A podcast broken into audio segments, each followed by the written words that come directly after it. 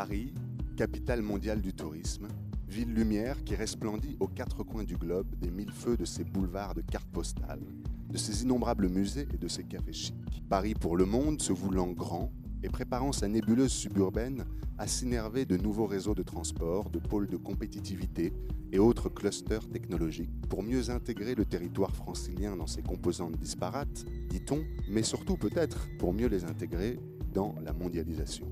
Paris est bel et bien le cœur d'une île de France, une île qui a beau être reliée au reste du territoire par force routes, rails et canaux, une île qui n'en finit pas de se détacher du continent français et de donner au corps anémié de l'Hexagone une tête toujours plus démesurée. Mais malgré sa magnificence, l'île francilienne se morcelle. Elle ne prend pas en bloc le large de la mondialisation heureuse, loin s'en faut. À son bord, la vie ressemble pour une large part de l'équipage au calvaire des galériens, pour eux qui traversent souvent Paris dans les tunnels souterrains des RER pour transiter d'une banlieue à l'autre, l'embarcation francilienne prend plus la forme d'un radeau fébrile que d'une croisière qui s'amuse. D'ailleurs, les études le montrent, ces franciliens les plus pauvres du nord de la petite couronne s'appauvrissent au rythme où ceux de l'ouest, leurs voisins donc de plus en plus, s'enrichissent. N'y a-t-il pas là un cocktail explosif qui, à force de voyages de classe, de proximité, pourrait finir un jour par prendre? Mais Paris-ville globale rime aussi avec Paris-ville inabordable. Et face à la flambée des prix de l'immobilier, des quartiers, autrefois populaires et boudés par les classes moyennes sont investis par ces dernières.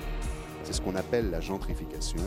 Nous en avions déjà parlé dans une précédente émission avec l'anthropologue Sophie Corbillet. Mais la gentrification n'est pas un phénomène monolithique. Vous verrez une classe moyenne homogène transformée de façon prévisible des quartiers populaires en quartiers bobos voulant bourgeois et chasser ainsi toute trace de peuple dans les zones conquises. Comme le rappelle la sociologue Anne Steiner, arpenteuse des cafés de Belleville, il faut accepter l'idée que le peuple, c'est aussi cette jeunesse qui enchaîne les CDD, les stages, les statuts d'intermittent. Cette jeunesse que l'on retrouve précisément dans ces quartiers en cours de gentrification du nord-est de Paris et dans les communes frontalières de Montreuil ou de Saint-Denis.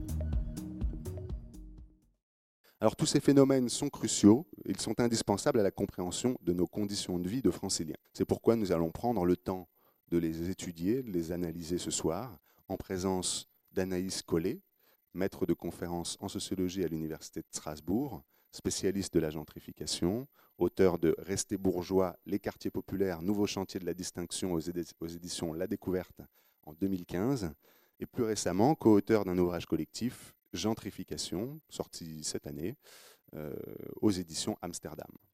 Nous sommes également avec Olivier Gaucho, professeur de sociologie à Sciences Po Paris, co-directeur du centre euh, Max Po. Alors, j'ai oublié exactement ce que voulait dire cet euh, acronyme, mais ça doit être l'Institut Max Planck de quelque chose. C'est un centre de recherche joint entre le Max Planck en Allemagne, notamment le, le centre de Cologne, et Sciences Po Paris. Voilà. Donc merci d'être avec nous, Olivier Gaucho. Vous êtes spécialiste du processus de financiarisation. Vous avez notamment écrit euh, un essai euh, de sociologie euh, de la finance, paru à la découverte il y a quelques années déjà. On en avait beaucoup parlé au moment de la crise financière. Radio Campus Paris avait chroniqué d'ailleurs votre ouvrage. Vous ne le savez peut-être pas. C'était dans une autre émission. L'émission s'appelait Dessine-moi un mouton émission qui existe toujours et que je vous invite à écouter d'ailleurs. Mais pour notre euh, objet, vous avez écrit un article qui s'intitule Financiarisation et fracture socio-spatiale, paru dans l'année sociologique en 2012 euh, et qui nous concerne plus particulièrement. Nous sommes également avec Antoine Guironnet, euh, doctorant en urbanisme au laboratoire technique Territoire-Société de l'Université Paris-Est-Marne-la-Vallée et de l'École des Ponts et Chaussées, spécialiste des processus de financiarisation de la production urbaine. Alors, il est entre autres l'auteur d'un article, co-auteur d'un article qui s'intitule Building Cities on Financial Assets. Je ne dirai pas tout le, tout le nom parce que c'est trop compliqué pour moi. Avec mon accent anglais, ce serait un massacre. Mais, euh, mais voilà. Nous avons donc un beau panel avec une sociologue de, une sociologue de la gentrification, un socio-économiste et euh, un urbaniste pour aborder ce thème.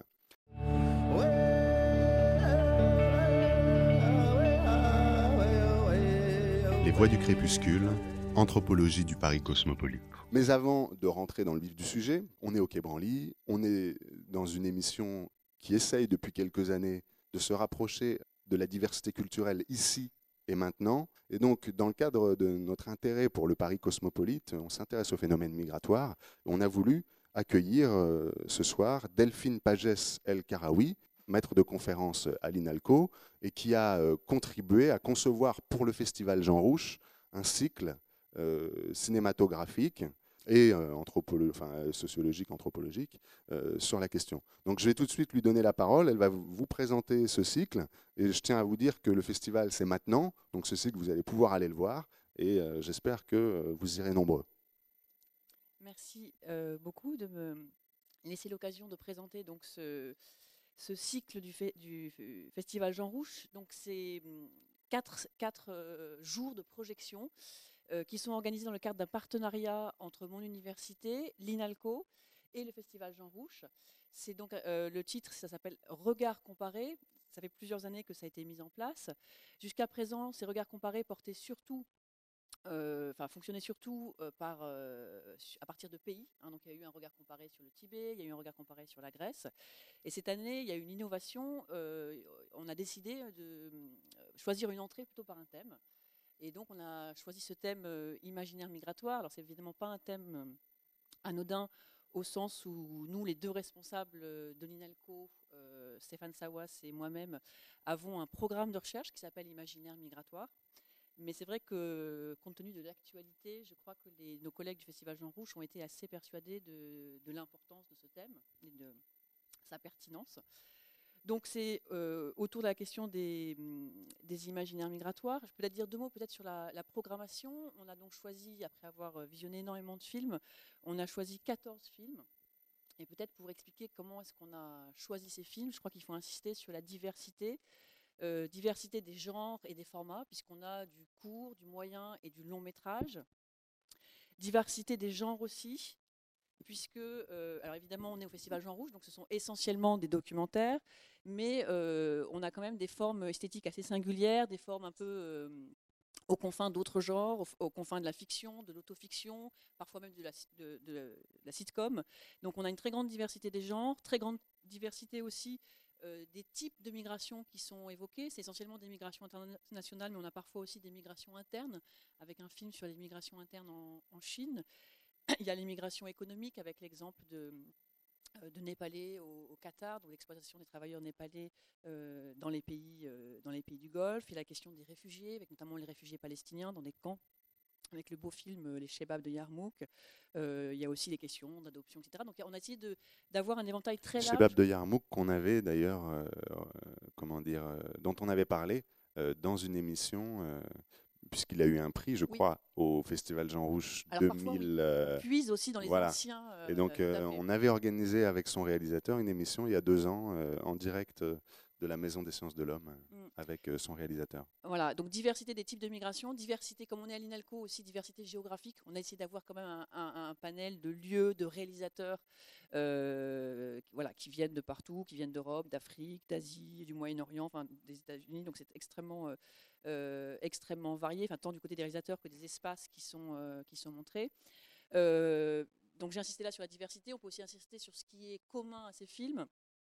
Premier, premier point commun, on a essayé de montrer des films, évidemment, avec une qualité cinématographique, hein, mais qui soient à la fois de bons films, mais qui aient aussi quelque chose à dire, parce qu'on on, est évidemment des chercheurs, donc on a envie que ça illustre des thématiques proches de, nos travaux. Donc on a essayé de faire un équilibre entre la qualité cinématographique et puis ce que ça pouvait nous apprendre aussi. Hein, à nous, pas à nous pas nous aussi, parce que l'idée c'est évidemment que c'est un festival grand public, donc il faut que ce soit des films aussi qui soient euh, agréables à voir, faciles à voir, et surtout puisque la thématique était sur des imaginaires migratoires, euh, on avait aussi envie de rendre proches euh, les émotions, les rêves, les espoirs qui peuvent animer les migrants, et donc évidemment il y a aussi l'idée de un peu combattre les stéréotypes qui sont dominants aujourd'hui d'apporter une vision un petit peu autre euh, des migrations. Donc ça, ce sont les... Et oui, peut-être l'autre point commun, c'est le format. Hein. donc il y a entre deux à trois séances par jour. Et tous les films sont suivis, ça c'est la spécificité de ce regard comparé, et c'est aussi la spécificité du Festival Jean Rouge. Tous les films sont suivis de débats. Donc il y a vraiment un moment projection, puis un moment débat. Dans, la, dans une grande partie des cas, au moins la moitié, les réalisateurs sont là pour évoquer leurs films. Et quand ils n'ont pas pu venir, quand on n'a pas pu les inviter, vous avez des experts qui sont là pour discuter. Hein. Donc il y, y, a ces deux parties, la partie projection et ensuite la partie débat qui suit la, la projection et donc avec évidemment intervention du public. Donc ça peut être aussi intéressant non seulement euh, pour le public de voir ces films, mais aussi de pouvoir poser des questions. C'est un des grands, euh, un, des grands avantages de cette, euh, de cette manifestation. Et peut-être pour finir, très concrètement, je rappelle les dates. Hein, c'est du 22 au 25 novembre. Ça se passe à l'INALCO, dans l'auditorium. L'INALCO se trouve au 65 rue des Grands Moulins, dans le 13e arrondissement. C'est entièrement gratuit, donc l'entrée est libre.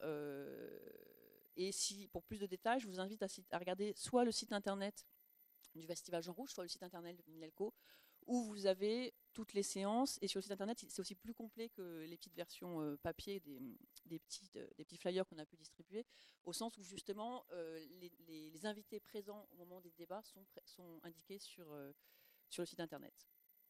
Voilà, donc je vous invite tous à venir nombreux voir ces films qui sont tous de très beaux films et de films qui nous apprennent beaucoup sur les imaginaires migratoires. Merci, merci beaucoup d'être euh, venu nous voir et nous présenter cycle. J'espère que vous mesurez euh, la chance qu'on a d'être parisien quand vous entendez un peu tel programme accessible gratuitement, euh, fait par des, professionnels. voilà, on va beaucoup parler de, des, facettes un peu plus sombres de Paris, qui est l'objet d'investissements financiers, de spéculation, d'expulsion des classes populaires ce soir. Mais euh, il faut quand même euh, souligner que c'est une chance incroyable d'avoir ce genre d'événement. Euh. Merci beaucoup aux organisateurs du Festival Jean Rouge qui continuent année après année d'essayer de, diffuser la culture du cinéma ethnographique auprès du grand public. Merci à vous d'être venus nous voir. Les voix du crépuscule. Les voix du crépuscule. Les voix du crépuscule. Anthropologie et combat des peuples autochtones sur Radio Campus Paris. J'aimerais reprendre euh, dans l'ordre un petit peu les problèmes qui sont pointés dans le titre de l'émission. Paris mondialisé, Paris globalisé, Paris euh, ségrégué, Paris euh, gentrifié. On parle beaucoup du concept de ville globale depuis que Saskia Sassen l'a introduit. J'aimerais vous demander en quoi est-ce que Paris est une ville globale? Peut-être aussi nous rappeler ce que c'est que pour Saskia Sassen une ville globale en quelques lignes. Et euh, pourquoi est-ce que les promoteurs du Grand Paris se sentent euh, euh, obligés de rendre Paris encore plus global? Oui, Olivier Gaucho Je vais peut-être un petit peu parler de la question des, villes globales. Alors, c'est un, concept, une notion qui est, un petit peu attrape-tout, mais ça, permet de pointer un phénomène qui est un peu un paradoxe de la globalisation. C'est, on pourrait dire, euh, avec la globalisation, les transports se multiplient, le coût de transport diminue. Avec l'informatisation, on peut faire de plus en plus les choses à distance.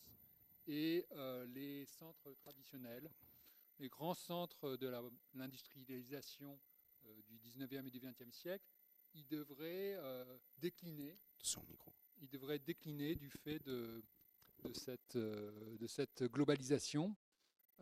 parce qu'on pourrait se passer d'eux, on pourrait installer les activités de coordination dans des centres alternatifs euh, où euh, le, les loyers, l'immobilier euh, seraient moins chers. Et ce, qu'on, ce que constate Saskia Sassen, c'est que les, centres économiques traditionnels, les grands centres mondiaux de l'activité économique, Londres, New York, et dans une certaine mesure Paris, qui n'est pas exactement au même niveau, Tokyo aussi, euh, loin de, perdre du terrain face à la globalisation. Au contraire, ce sont des centres urbains qui tirent leur épingle du jeu. Alors pourquoi? Euh, Saskia Sassen propose euh, un certain nombre de pistes d'explication. C'est que dans ces centres seraient concentrées les fonctions essentielles de coordination. Et c'est des fonctions de coordination qui sont difficilement standardisables et donc, euh, on ne peut pas les faire à distance aussi facilement. On ne peut pas euh, diviser le travail de coordination. Et ça passe par euh, beaucoup d'interactions de face à face, beaucoup de, rencontres. Et les, grands centres urbains qui disposent d'infrastructures, d'une tradition, de, concentration des, activités centrales, pour pouvoir coordonner une activité qui est maintenant globalisée, ils tirent leur épingle du jeu et ils se développent, ils développent les activités centrales et au contraire, ils peuvent se délester de toutes les activités standardisables, non essentielles, enfin elles sont essentielles, mais non, non, non stratégiques à ces activités de coordination. Donc c'est un peu ça l'idée qui est derrière la notion de ville globale. Elle en tire deux conséquences en matière euh, d'inégalité euh, que, que, j'ai étudiées en, particulier. C'est que ça Peut-être peut avant de venir à ces conséquences sur les inégalités, euh, essayons de, de, comprendre ce que ces activités de coordination font aux, aux entreprises, euh, au secteur qui, qui, porte ces coordinations. J'imagine que bon, ça.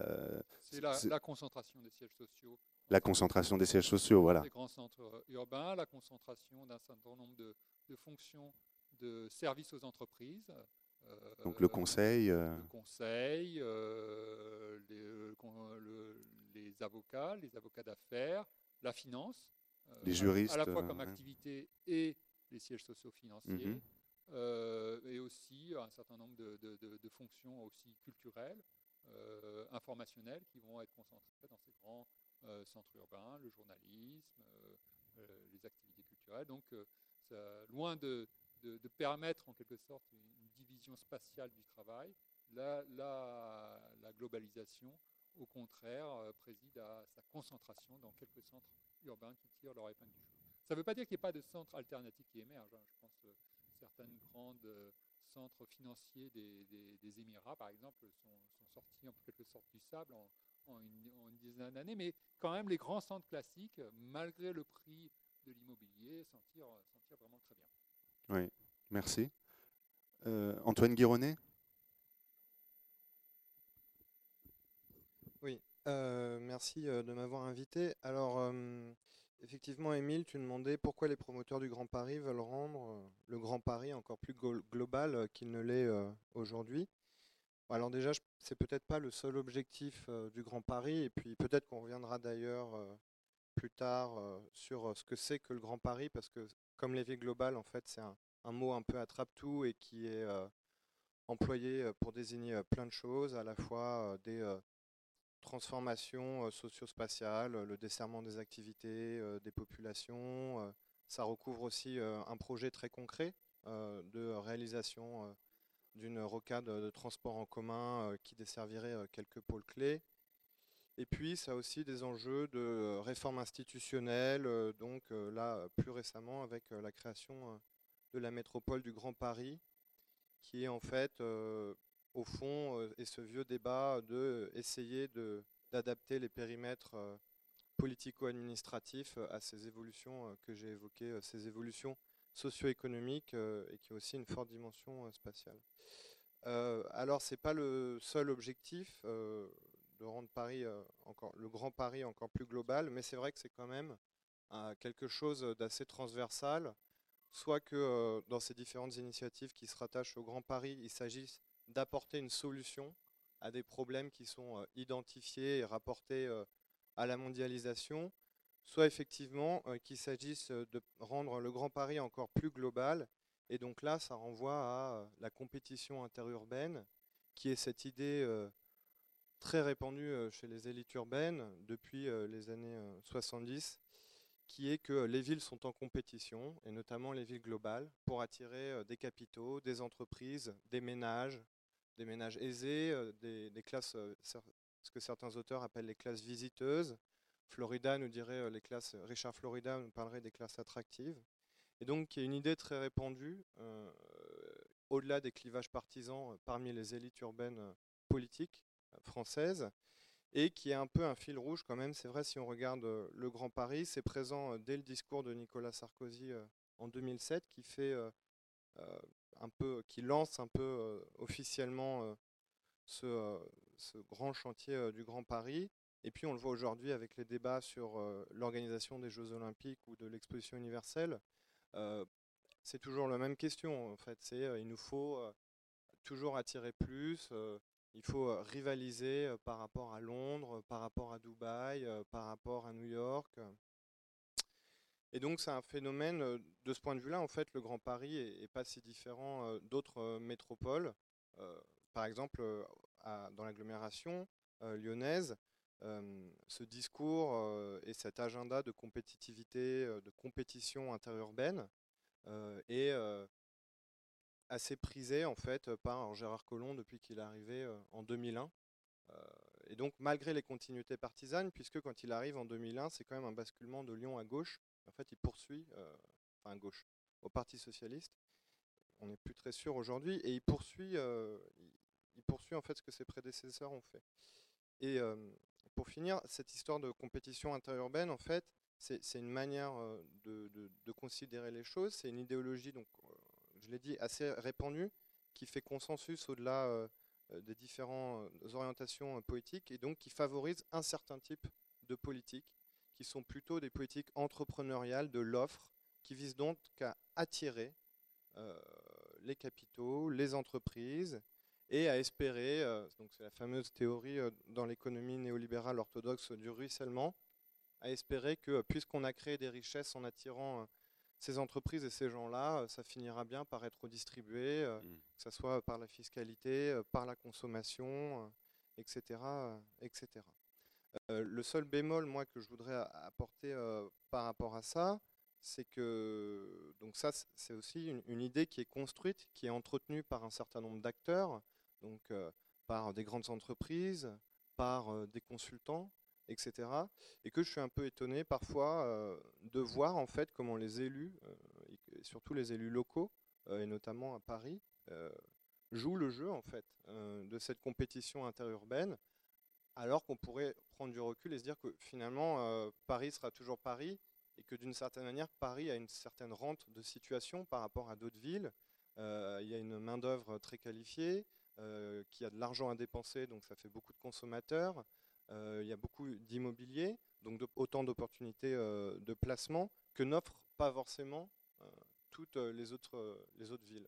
Voilà, ça c'est la, la nuance que, que je voulais souligner et apporter par rapport à ce discours ambiant et, très hégémonique sur la compétition interurbaine. On, on, imagine que... Ah oui, Anaïs Collet, vous vouliez ajouter quelque chose Juste ajouter un tout petit mot pour aller dans le sens de ce que disait Antoine à l'instant.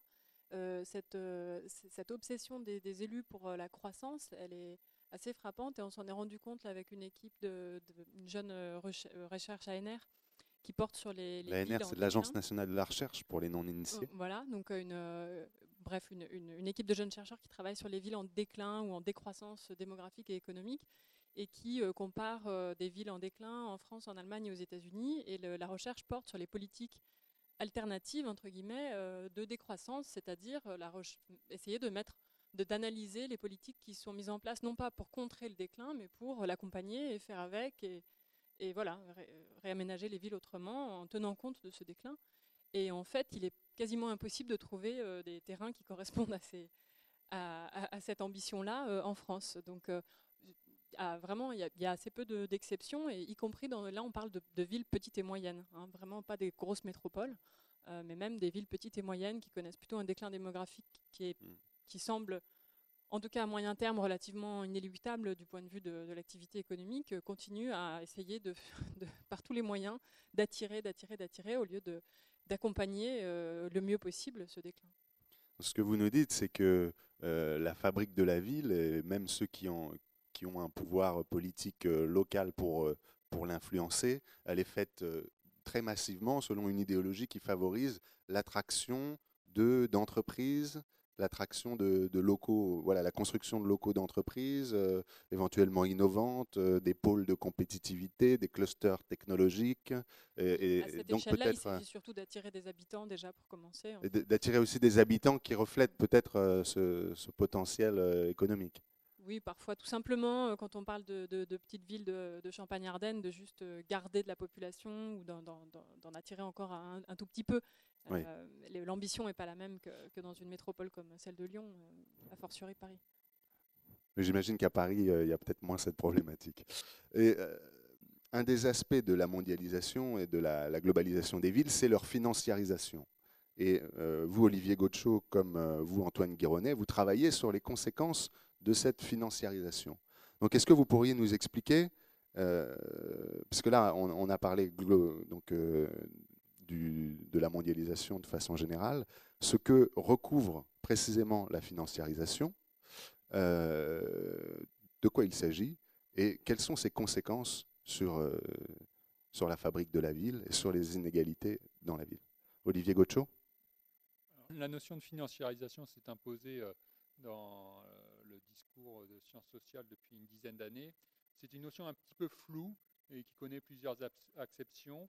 Euh, au départ, c'est un peu une notion qui vient de, travaux qu'on pourrait qualifier de post-marxistes et qui en font quelque chose d'un peu métaphysique comme un, nouveau lieu de l'extorsion de la plus-value.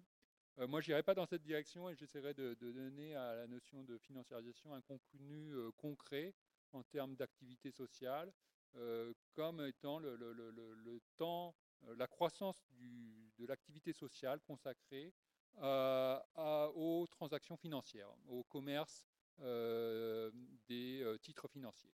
Et de ce point de vue-là, la financiarisation peut être approchée euh, de manière très simple par des indicateurs euh, très crus, qui est le volume de transactions à la bourse, et ça a connu euh, une croissance considérable. Hein. Le, volume de transactions à la bourse a été multiplié par, par 10 ou 11 au cours entre 1980 et 2000, donc à un rythme bien plus soutenu que la croissance du prix des titres. donc il y, a plusieurs raisons à cela. C'est euh, le, développement des marchés financiers avec des politiques de libéralisation euh, volontaire euh, des échanges financiers, la fin de Bretton Woods et le développement du marché d'échange, le contournement des relations traditionnelles de financement des entreprises par des relations personnelles, enfin tout un tas de facteurs ont développé cette financiarisation. Le facteur principal, c'est plutôt la dérégulation des marchés financiers. Donc ce, mécanisme-là a conduit à accroître le poids des euh, principaux centres financiers. Euh, et euh, ça aussi, on, le constate dans, nos travaux. J'ai un travail en cours là-dessus. Et si on veut comparer avec Saskia Sassen, il y a une espèce de petite ambiguïté dans son travail. Les villes globales, est-ce qu'elles sont globales du fait de la globalisation commerciale ou de la globalisation financière? Et là, en comparant différents types de villes, les villes qui sont plutôt des villes financières, les villes où il y a, pour aller très vite, les bourses, et les villes qui sont des, centres économiques, mais où il n'y a pas de bourse, euh, San Francisco, Los Angeles, ben, on constate c'est vraiment dans les villes où il y a les bourses qu'un certain nombre de conséquences de la globalisation de ces villes se, se manifestent. Et notamment, Saskia Sassen avait vu deux conséquences. C'est la croissance des inégalités internes à ces grands centres financiers, euh, avec euh, une élite qui se détache et euh, un secteur de services à la personne avec des très bas salaires, femmes de ménage, nounous, etc., qui sont au service directement des personnes bien payées, et d'autre part, des inégalités croissantes et encore, de manière encore plus manifeste entre ces grands centres financiers et les hinterlands, et le reste du pays, qui sont euh, à la traîne. Donc voilà un petit peu les, caractéristiques de cette euh, financiarisation. Et euh, en France, en Grande-Bretagne, ça se manifeste par une ville financière, Paris, Londres, en Allemagne ça va être Francfort, où effectivement les, les, salaires au sein de la finance ont cru très fortement, dans les activités périphériques à la finance aussi, et euh, des restes du pays où, au contraire, on a une stabilité des rémunérations et des écarts qui s'accroissent. Et c'est justement cette notion-là qui euh, lui permet d'arriver à son titre euh, du dernier ouvrage, Expulsion, et dans lequel elle analyse du coup comment cette financiarisation expulse une, partie de la population de tout le système économique actuel par euh, des, prêts hypothécaires qui sont, euh, qui sont découpés en, enfin, qui sont répartis de différentes manières euh, entre différents acteurs financiers et, qui donc accélèrent des, processus qu'on a vus donc déjà en 2009. Alors oui, oui, oui non. C'est-à-dire que la financiarisation se manifeste aussi par le développement des crédits hypothécaires qui ont connu un pic et un crash euh, absolument spectaculaire en 2007-2008. Mais euh, après, euh, dire que ça a comme conséquence l'expulsion des logements au sein des mêmes villes financières, euh, c'est en partie vrai, mais ça, participe aux expulsions urbaines sur l'ensemble du territoire, et, et à la limite autant à Cleveland, à Détroit que, qu'à Wall Street. Donc, après, ça n'explique pas tout du processus de gentrification, mais par contre, ça explique la concentration des richesses au sein des grands centres et la, concentration des richesses au sein des grands centres financiers, en elle-même, elle participe à l'augmentation du prix euh, de l'immobilier, à faire que euh, les grands centres financiers deviennent des centres internationaux inabordables pour euh, les classes moyennes et encore plus pour les classes populaires.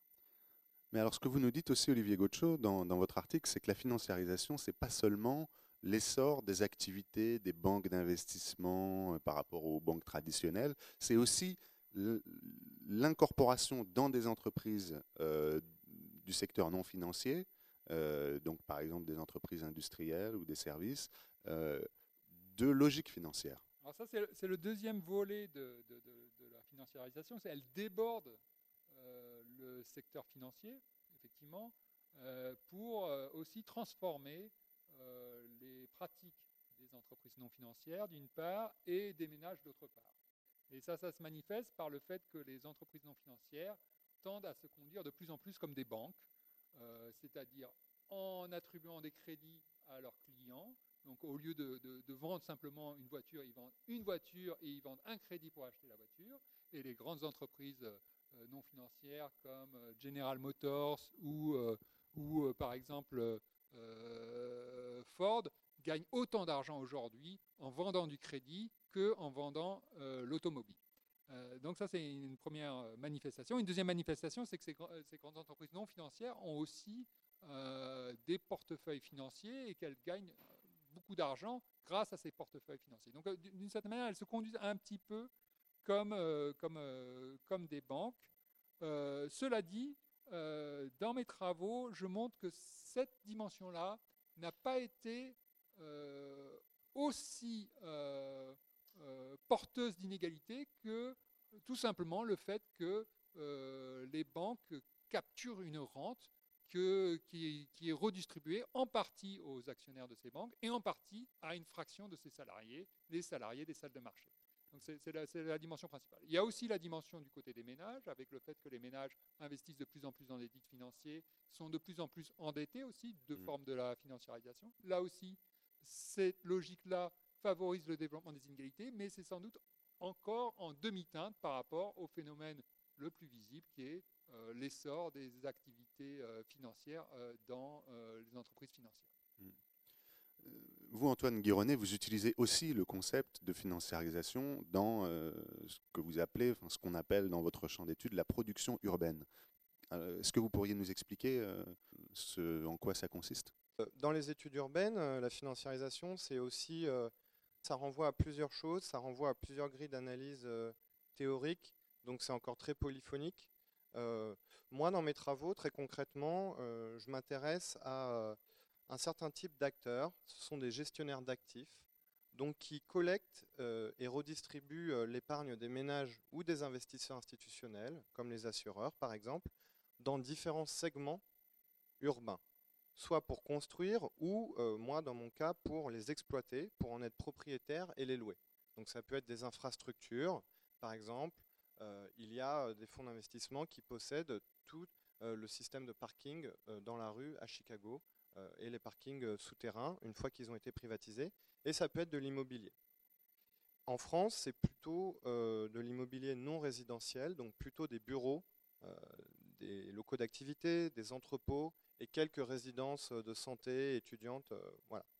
Euh, pour ce qui est de l'immobilier d'entreprise, donc l'immobilier non résidentiel, on estime que la part du stock détenu par ces gestionnaires d'actifs, c'est environ 25% de l'ensemble de l'immobilier d'entreprise en France. C'est la financiarisation aussi, ce qui est important de voir, c'est que ça désigne un processus et c'est un résultat de politique publique c'est un résultat à la fois de politiques publiques qui sont des choix euh, opérés euh, par les divers euh, gouvernements.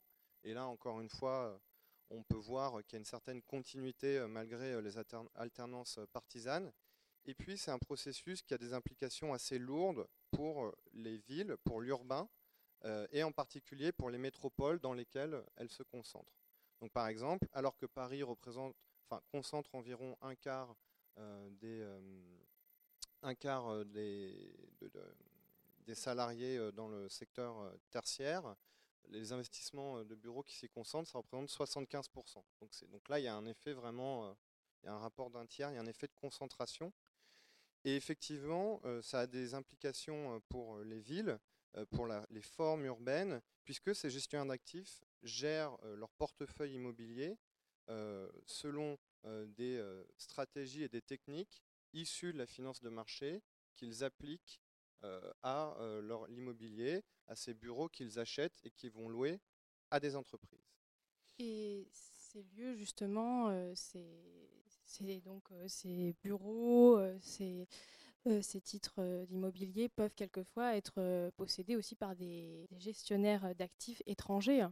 Hein. je pense à des fonds de pension qui aussi achètent des territoires en Ile-de-France, je sais pas, un fonds de pension australien par exemple, peut très bien être propriétaire d'un certain nombre de, de terrains ici en Ile-de-France.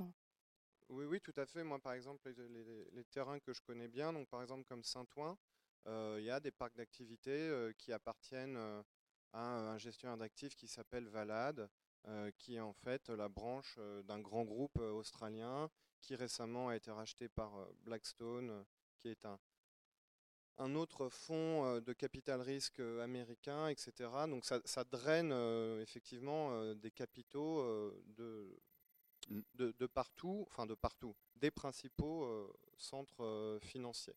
Même s'il n'est pas toujours facile effectivement de savoir, il faut bien faire la différence entre les personnes, les, gestionnaires d'actifs qui sont plutôt implantés à Paris ou à Londres pour certains, qui gèrent le capital, et la provenance du capital qui est plus difficile à savoir. D'accord. Et alors, euh, oui, les, conséquences justement de, cette euh, financiarisation de la production urbaine sur euh, les inégalités sociales dans le territoire.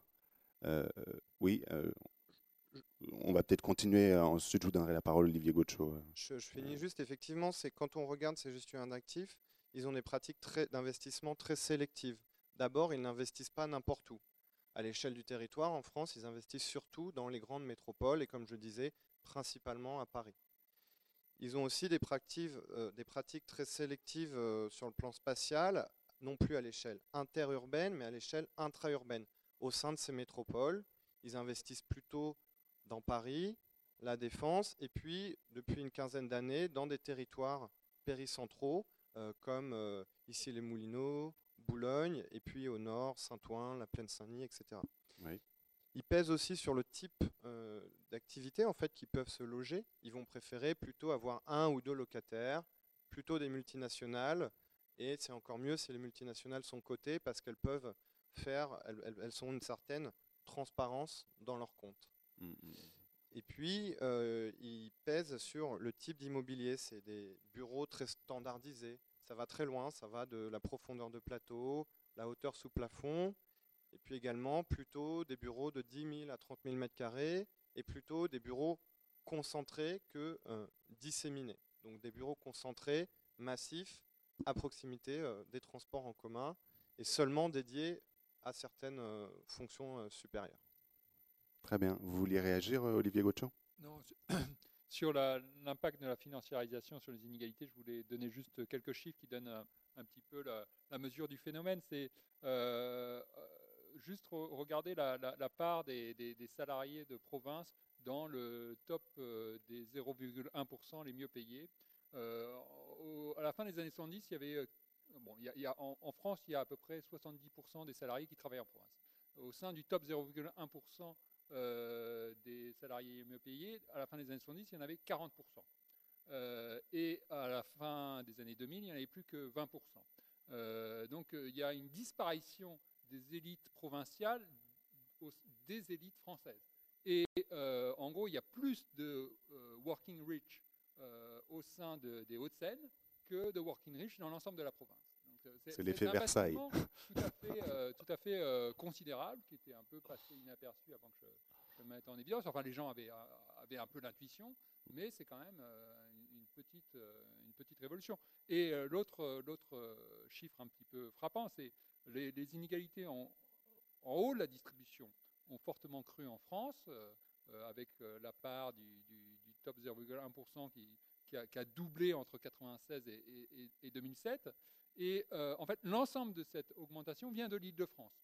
Euh, si on prend juste les salariés de province, c'est complètement plat. La part du, millième le mieux payé euh, de province au sein des, salaires de province reste stable. Et par, contre, elle, croît, la part du millième le mieux payé des salariés d'Île-de-France au sein des salaires d'Île-de-France, elle croît très fortement. Donc, mmh.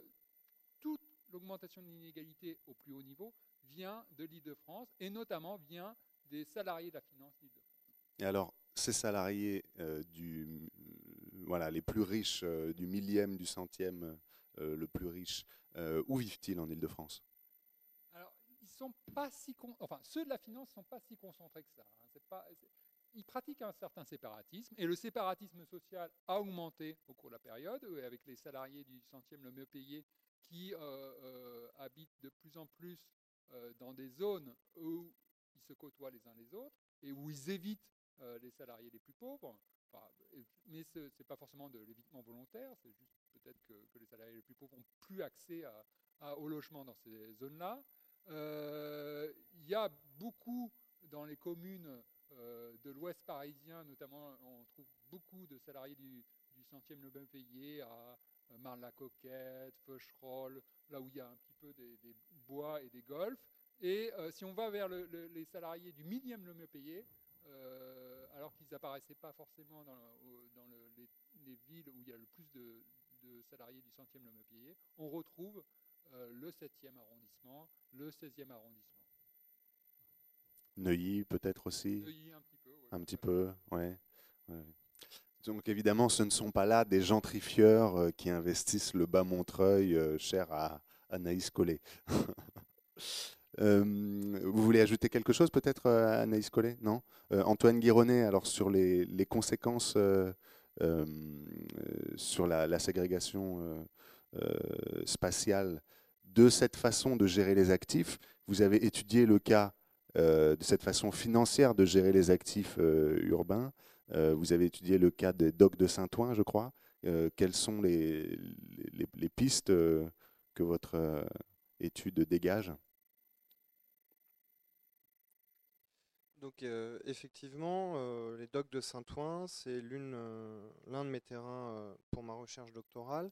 Donc les docks de Saint-Ouen, c'est un projet de régénération urbaine, on peut dire aussi de redéveloppement urbain, qui vise assez classiquement, comme dans plein d'autres endroits en France et ailleurs, à transformer du foncier auparavant plutôt dédié à des activités industrielles, dans un schéma classique centre-périphérie où l'industrie était localisée dans la périphérie, à les transformer dans des morceaux de ville mixtes où on pourra habiter, travailler, consommer, aller au parc, avoir des loisirs culturels, etc.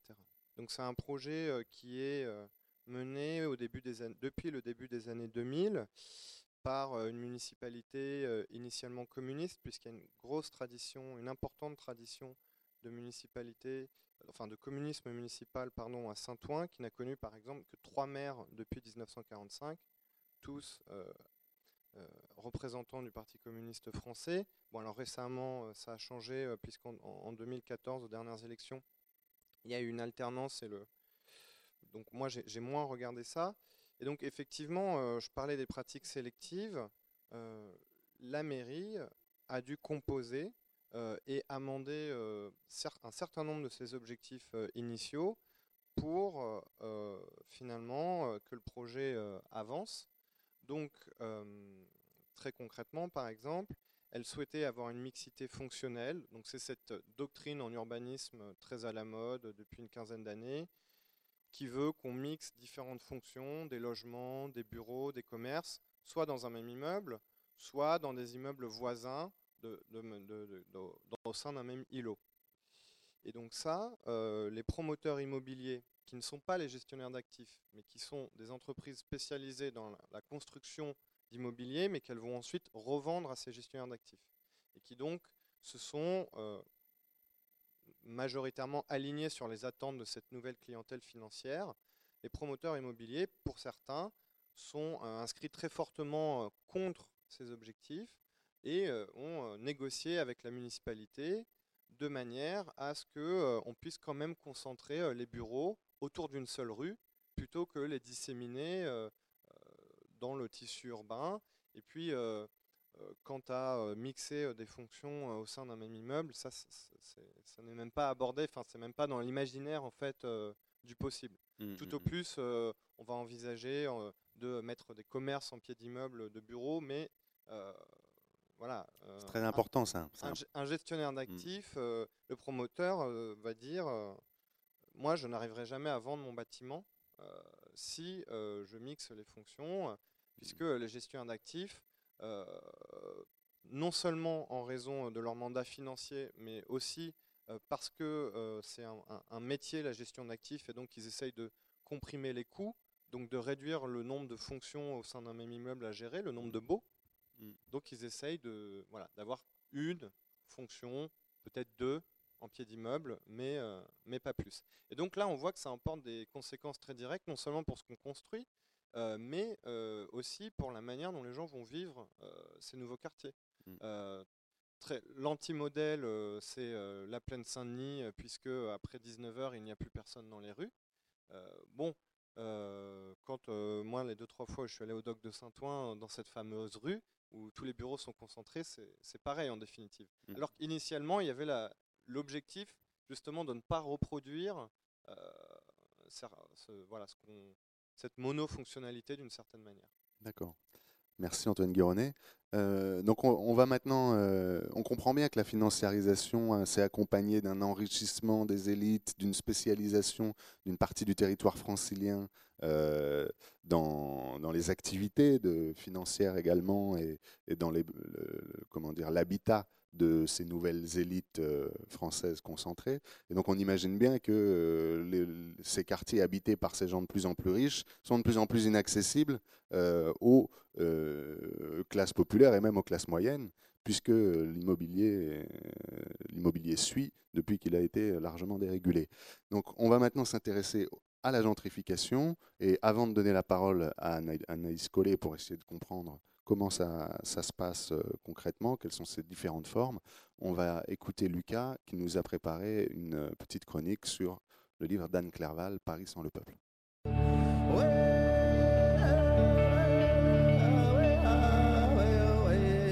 Les voix du crépuscule, anthropologie du Paris cosmopolite fait, c'est plus une, note de lecture qu'une véritable chronique. Euh, donc du livre d'Anne Clerval, Paris sans le peuple, euh, la gentrification de la capitale, qui est d'abord paru en 2013, puis reparu cette année en édition poche. Et c'est un livre que j'ai trouvé vraiment très éclairant. Donc euh, Anne, Anne Clerval est enseignante-chercheuse en géographie à l'université Paris-Est Marne-la-Vallée.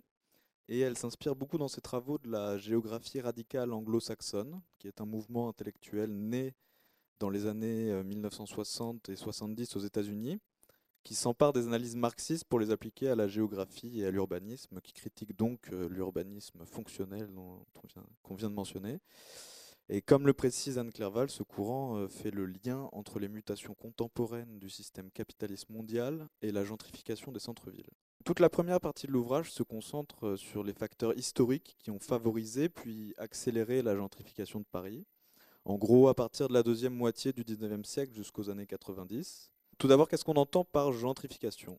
Pour reprendre Anne Clerval, la gentrification correspond à l'appropriation matérielle et symbolique des anciens quartiers populaires centraux ou péricentraux par une classe sociale mieux placée dans les rapports de classe que les classes populaires, qui sont, elles, progressivement évincées en, périphérie. Le livre commence par présenter les grands travaux haussmanniens qui ont eu lieu à Paris entre 1853 et 1870 sous Napoléon III, comme un des premiers facteurs de la gentrification. Elle nous montre bien comment ces travaux eurent comme effet de revaloriser le centre, un centre fui par les bourgeois, qui, effrayé par l'agitation et les soulèvements réguliers du peuple parisien, s'était réfugié dans les banlieues sud et ouest de Paris. On voit que ces transformations urbaines gigantesques ont pour but d'empêcher de nouvelles émeutes, favorisées alors par les rues étroites et sinueuses de la capitale, dans le centre. D'ailleurs, Haussmann qualifie lui-même ses travaux d'embellissement stratégique. On voit bien ici les, les préoccupations anti-émeutières du baron. Et en plus de cette visée stratégique, donc, qui veut renforcer l'autorité de l'État, les aménagements urbains visent également à imposer le spectacle et la marchandisation des centres-villes, attribut majeur du Second Empire. C'est ainsi qu'Anne Clerval estime qu'Haussmann a réalisé la ville bourgeoise dont les espaces publics deviennent dédiés au spectacle et à la marchandise. David Harvey, un des géographes fondateurs du courant de la géographie radicale de laquelle euh, donc le livre est inspiré, dit à ce propos Une fois que la ville est représentée uniquement comme un spectacle par le capital, elle ne peut plus être que consommée passivement plutôt que créée activement par le peuple à travers la participation politique. Anne Clerval revient ensuite sur le phénomène de désindustrialisation de Paris, dont les prémices remontent à la fin du XIXe siècle, et qui a provoqué le départ progressif des ouvriers, et je pense qu'il est intéressant de préciser ici qu'elle ne parle que d'une désindustrialisation partielle, c'est-à-dire que seuls les emplois liés à la production sont délocalisés dans les pays capitalistes dits émergents, dans lesquels les grandes entreprises trouvent un droit du travail moins protecteur, des salaires moins élevés, des législations environnementales moins contraignantes, tandis que ceux liés par exemple à la gestion, la conception, autrement dit les emplois qui n'ont rien à voir avec la production, ceux-ci au contraire se concentrent de plus en plus dans les grands centres urbains, particulièrement en Ile-de-France, euh, dans le cas de la France. Donc. On voit vraiment que l'exploitation humaine et la destruction de l'environnement est déplacée. Et euh, Anne Clerval estime que cette désindustrialisation partielle qui est, la, cause principale de la gentrification des centres-villes. L'autrice explique ensuite le rôle des politiques publiques depuis les années 60, comment celles-ci ont favorisé le phénomène de gentrification. Et pour elle, c'est surtout la déréglementation des loyers qui a été décisive dans l'accélération du processus, car cela a permis à partir des années 90 de relancer la spéculation immobilière, empêchée jusqu'ici par le contrôle des loyers instauré par la loi de 48. Euh, la deuxième partie du livre resserre la focale et se concentre plus précisément sur les modalités et dynamiques spatiales de la gentrification de l'espace parisien. Anne Clerval commence par un historique de ce qui découle sur la division sociale de l'espace parisien, partagé à partir du 18e entre d'une part un ouest et un sud bourgeois, et d'autre part un Est et un Nord populaire. On remarque que le processus de gentrification commence à Paris vers la fin des années 90, plus tard que dans d'autres grandes métropoles, ces villes globales comme Tokyo ou New York, telles que décrites par euh, Saskia Sassen. Par contre, à la fin des années 2000, la gentrification concerne la capitale dans son ensemble. Il reste cependant des bastions populaires, principalement dans le nord-est et à la ceinture périphérique de la ville, dont Anne Clerval explique le maintien, entre autres par une concentration de logements sociaux, mais également par un gros parc d'habitats inconfortables et dégradés. Il est cependant clair qu'avec ce processus de gentrification, les classes populaires voient leurs possibilités de logement se restreindre. Elles ne peuvent désormais s'installer que dans certains espaces de la proche banlieue ou dans des zones périurbaines éloignées du centre de Paris. Euh, la gentrification s'est ainsi diffusée de l'ouest parisien à l'ensemble des arrondissements de la capitale, d'abord sur la rive gauche à partir des années 60, puis sur la rive droite euh, à partir des années 90. Euh, Anne Clerval note que cette expansion continue s'ancre sur des avant-postes, tels que les espaces verts ou d'autres lieux remarquables, comme la butte, Montmartre ou, encore les buttes Chaumont. A l'inverse, elle est plus tardive dans les quartiers constituant une centralité immigrée, comme celui de Château-Rouge. La dernière partie du livre est dédiée aux rapports sociaux de domination dans les quartiers populaires en voie de gentrification. Et dans cette dernière partie, Anne Clerval expose le déroulement de l'appropriation des quartiers populaires par des ménages gentrifieurs, les gentrifieurs étant ici les acteurs de la gentrification, mais plus particulièrement les nouveaux habitants et habitantes des quartiers populaires qui, en acquérant et en réhabilitant un logement ou même en étant simples locataires, participent à la transformation du quartier. Ces gentrifieurs appartiennent généralement à une classe sociale intermédiaire que Pierre Bourdieu appelait la nouvelle petite bourgeoisie et qu'Alain Beer, sociologue communiste libertaire, appelle l'encadrement capitaliste. Euh, pour l'autrice, cette petite bourgeoisie nouvelle se montre ambiguë par rapport aux classes populaires vivant déjà sur place. Elle adopte un discours qui valorise la mixité sociale, mais lui préfère en pratique l'entre-soi et l'évitement scolaire. Donc euh, finalement, Anne euh, Clerval conclut en signalant que la gentrification est un phénomène souvent invisible pour les habitants, qui en tout cas en France ont du mal à s'organiser pour lutter contre le processus et au contraire même souvent voit plutôt d'un bon oeil l'arrivée de nouveaux ménages riches plutôt que l'arrivée de nouvelles populations euh, immigrées. Le livre se termine par un appel à l'autogestion, remettant en cause le capitalisme, les rapports de domination et l'État. Elle ouvre sur la notion de droit à la ville, en référence au livre d'Henri Lefebvre, un classique de l'urbanisme critique, qui propose, selon elle, non un simple droit individuel d'accès à la ville, mais bien le droit de décider comment on produit la ville, de réfléchir sur quelle ville veut-on, pour quel usage et pour quelle société. Bref, le droit à l'autogestion. J'aimerais terminer sur une citation de l'autrice. La ville peut être un outil de mobilisation révolutionnaire si on l'aborde d'un point de vue anticapitaliste et montrant comment elle est produite par le capitalisme et les rapports de classe. Remettre en cause les rapports de domination dans la société suppose de remettre en question la façon dont la ville est organisée et de se réapproprier collectivement sa production. Voilà, merci. Merci Lucas. C'est une bonne introduction pour euh, cette euh, partie consacrée maintenant euh, au phénomène de gentrification. Donc, euh, Anaïs Collet, vous avez fait votre thèse sur ce phénomène en comparant deux quartiers, un dans le bas Montreuil en Ile-de-France et un autre à Lyon, un quartier historiquement connu, celui de la Croix-Rousse, pour avoir hébergé la, révolte des Canuts, c'est ça? Oui, tout à fait. Peut-être que vous voudriez réagir par rapport à cette vision de la gentrification que Anne Clerval propose. Vous avez peut-être des petits commentaires à faire Oui, bah, la discussion est engagée depuis longtemps euh, entre les chercheurs qui s'intéressent à la gentrification euh, en France et, euh, et, le travail d'Anne Clerval est évidemment incontournable et a apporté énormément de choses sur la connaissance du processus à Paris. ces cartes sont, sont, extrêmement précieuses. après, c'est peut-être sur sa dernière partie de l'ouvrage que je suis pas, je suis la moins complètement d'accord sur un certain nombre de, de conclusions. Euh, mais je, pense qu'une partie de nos divergences vient de ce que vous avez bien expliqué au début de votre compte-rendu, à savoir euh, le fait que son travail est pas mal placé quand même sous le sceau de cette, de cette géographie critique et que euh, on voit bien que, que ce, modèle de lecture de la ville irrigue totalement l'appréhension du phénomène. Et je pense que ça, comme, comme tout modèle théorique, on peut dire, ça permet de voir beaucoup de choses et en même temps, il y a d'autres choses que ça laisse dans l'ombre nécessairement. Voilà, donc je pense que c'est une grille de lecture qui vraiment est très puissante euh, à certains égards et qui, du point de vue de l'analyse des, habitants, des rapports sociaux locaux, etc., euh, peut-être, euh, c'est peut-être sur cet aspect-là qu'elle est la moins féconde. Voilà, mais ça enlève rien. Enfin voilà, chacun a son sa, grille et, et, chaque grille apporte des choses et je pense que c'est plutôt complémentaire en fait. Alors justement, euh, vous, quelle est votre, euh, votre grille euh, Comment vous avez observé ces habitants que vous avez rencontrés, les habitants du Bas-Montreuil Quels sont leurs profils Est-ce que vous pouvez nous, en parler, mettre un petit peu de chair dans... Alors c'est vrai que moi j'ai abordé le phénomène par, du côté des habitants, ce qui est déjà... comment dire, d'une certaine façon, presque déconnecté de la discussion qu'on a pu avoir dans toute cette première partie d'émission, où on parlait plutôt des, des, producteurs euh, institutionnels de la ville, des, financeurs, des élus, etc. Euh, évidemment, je ne les ai pas du tout laissés dans l'ombre dans mon travail, mais euh, je suis partie de l'idée que les, les habitants étaient eux aussi des producteurs de la ville, en fait, et qu'ils n'étaient pas seulement justement ces consommateurs passifs de la, la, dernière citation que vous avez, que vous avez lue. d'Henri Lefebvre, ils, sont aussi acteurs de la production urbaine et donc, moi, je suis allée voir des, habitants, alors que j'ai appelé aussi des gentrifieurs, hein, même si ce, terme ne me satisfait pas complètement. Et surtout que je, considère vraiment, enfin, je veux vraiment souligner le fait que ce n'est pas une, catégorie qui désigne un ensemble stable d'individus, mais qui désigne plutôt une position dans un rapport social à un moment donné, en fait.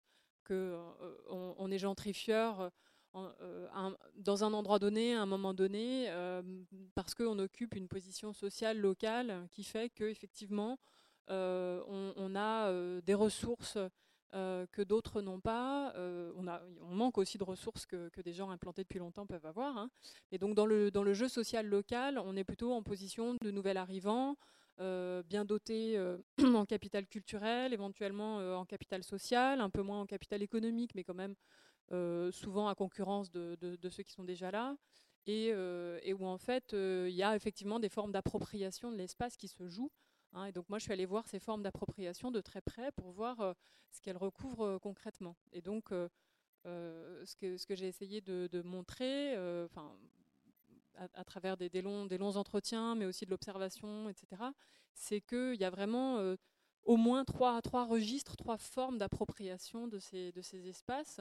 Alors, encore une, comment dire, quand on dit appropriation, euh, on peut tout de suite euh, placer derrière ça, je fais une petite parenthèse, mais on peut placer derrière ça une, euh, charge un petit peu de dénonciation en disant que voilà qu'il y, a quelque chose d'injuste ou d'inégal. dans, dans c'est pas l'idée, enfin en tout cas, ces formes d'appropriation, elles se font beaucoup de manière, comment dire, non consciente ou surtout non intentionnelle de la part de, de pas mal d'habitants. Alors non consciente, c'était assez valable quand j'ai commencé mon enquête en, 2003 parce que notamment à Montreuil, le phénomène était encore assez peu, enfin, était, durait depuis un petit moment, mais restait un petit peu léger par rapport à ce qu'on a connu par la suite. Euh, et puis le phénomène était surtout beaucoup moins médiatisé, et donc en fait la prise de conscience par les habitants eux-mêmes était, était, nettement plus faible. Mmh. Néanmoins, euh, ce, sont des, habitants qui sont extrêmement observateurs et qui euh, sont capables aussi quand même d'un regard sur ce qu'ils font, et d'un regard sur les rapports sociaux dans lesquels ils, se trouvent. Mais donc je referme la parenthèse, ces formes d'appropriation, elles se jouent en fait au moins à trois niveaux. Il y a, d'abord l'appropriation telle qu'on l'entend euh, habituellement euh, dans son registre le plus purement euh, économico-juridique, c'est-à-dire j'achète un logement. Voilà, donc je, deviens propriétaire de ce logement. C'est la forme la plus fondamentale parce que c'est elle qui fonde le droit à être là. Euh, mais ensuite, il y a toutes les formes d'appropriation qui forment euh, non pas le droit, mais la légitimité à être là, et qui sont en fait aussi très très fortes, euh, et qui, sont, qui s'inscrivent dans des rapports sociaux plus quotidiens, plus diffus, sur la longue durée, et, qui, et qui vont aussi avoir des impacts forts sur la manière dont la ville se transforme. Et là, je vois deux registres, notamment une forme, des formes d'appropriation que j'appelais sociale, euh, même si c'est un terme un peu, vague, mais vraiment tout ce qui se joue dans les rapports sociaux locaux et qui, euh, qui, fait que euh, on est légitime ou pas à habiter de telle ou telle manière, à être là de telle ou telle manière. Ça va se jouer dans des choses très très très micro, hein, mais quand on arrive à faire parler les habitants, par exemple, de ce qui les énerve, de ce qui les choque, de, des petits conflits qu'il y a pu y avoir avec leurs voisins, de dissensions, etc. Euh, ça va prendre voilà, des formes vraiment euh, triviales, mais du style euh, mon voisin m'a engueulé parce que j'avais pas salé mon trottoir. c'est vrai, c'est un petit vieux, il a peur de se casser la figure, mais moi je trouve ça ridicule de saler son trottoir. ça, ça salit tout, ça nique les voitures, etc. Donc des voilà, conflits d'interprétation sur qu'est-ce qu'il faut faire quand il y a des risques de gel. des voisins qui sont pas contents parce que la boîte aux lettres n'est pas aux normes et qu'il y a des petits dessins dessus et que du coup le facteur peut pas faire son travail bien et que c'est à elle, la voisine, de ramasser le courrier. Euh, des conflits euh, sur euh, les jardins, hein, d'un mur à l'autre. on se balance des escargots par-dessus le mur pour se signifier qu'on n'est pas très content de la façon dont le jardin est utilisé ou entretenu. C'est des choses minuscules qui peuvent après devenir un peu plus violentes quand il s'agit d'un mur mitoyen, par exemple, et que une habitante me dit voilà, ben, son mur, il se lézarde et il se fissure, et, je vais me faire un malin plaisir de ne pas lui dire que, que, je vais foutre par terre le, le, la poutre qui le, qui le retient parce que euh, parce que il m'a fait chier depuis le début et donc bon. Donc c'est des, des, des, des, petits conflits mais qui sont euh, finalement assez euh, assez assez forts et qui ne sont pas simplement des conflits de voisinage ordinaire qui sont des conflits de voisinage ordinaire mais qui à un moment donné en fait s'incarnent dans deux deux types de populations, c'est réducteur, mais quand même des populations qui ont des cultures, des manières d'habiter, des manières d'utiliser leur logement et d'utiliser les espaces publics qui sont assez différentes en fait. Et euh, ça va se jouer aussi, euh, par exemple, dans les cafés. Euh, par exemple, est-ce que les enfants sont bienvenus au café? Hein, euh, bon, il y a des normes différentes qui se, qui se jouent autour de ça. Évidemment, on pense derrière à l'école. Il y a des endroits où il y a des enjeux. Et donc, euh, hein. sur, sur, les enfants au café, on va plutôt avoir des gens des classes populaires qui emmènent leurs enfants au café ou Non, je pense en l'occurrence là plutôt à des, à des, des gentrifieurs qui, euh, qui, qui, peuvent emmener leurs enfants au café et où c'est pas forcément extrêmement bien vu de la part des, des, gens déjà là. voilà, mais il y, a, y, a, bon, il y a toute forme de petits conflits comme ça. Alors, c'est à Montreuil, je l'ai vu sous une forme plus assez conflictuelle. Dans les pentes de la Croix-Rousse, ce qui était intéressant, c'est que la gentrification était beaucoup plus avancée et que, en quelque sorte, les nouveaux habitants que je voyais arriver euh, avaient, contrairement aux néo-montreuillois, un désir de s'intégrer dans les pentes de la Croix-Rousse telles qu'elles existaient déjà. telles qu'elles existaient au début des années 2000. Tandis que les nouveaux Montreuillois que j'ai rencontrés, il ne faut pas se leurrer, ceux que j'ai rencontrés, hein, il faut le préciser, sont installés avant 2005, hein, donc c'est pas la dernière, euh, c'est pas les gens arrivés depuis une dizaine d'années, n'avaient pas euh, vraiment de désir pour le bas Montreuil. Hein, ça a été vraiment un second choix. C'était par défaut. C'était par défaut. Et donc il s'agissait après d'ajuster cet environnement à un désir qui était autre en fait, qui était celui de rester dans Paris. Et donc euh, donc c'est pour ça qu'il y avait des tiraillements. C'est plutôt des, artistes, des, des précaires de professions intellectuelles. quel profil ils ont?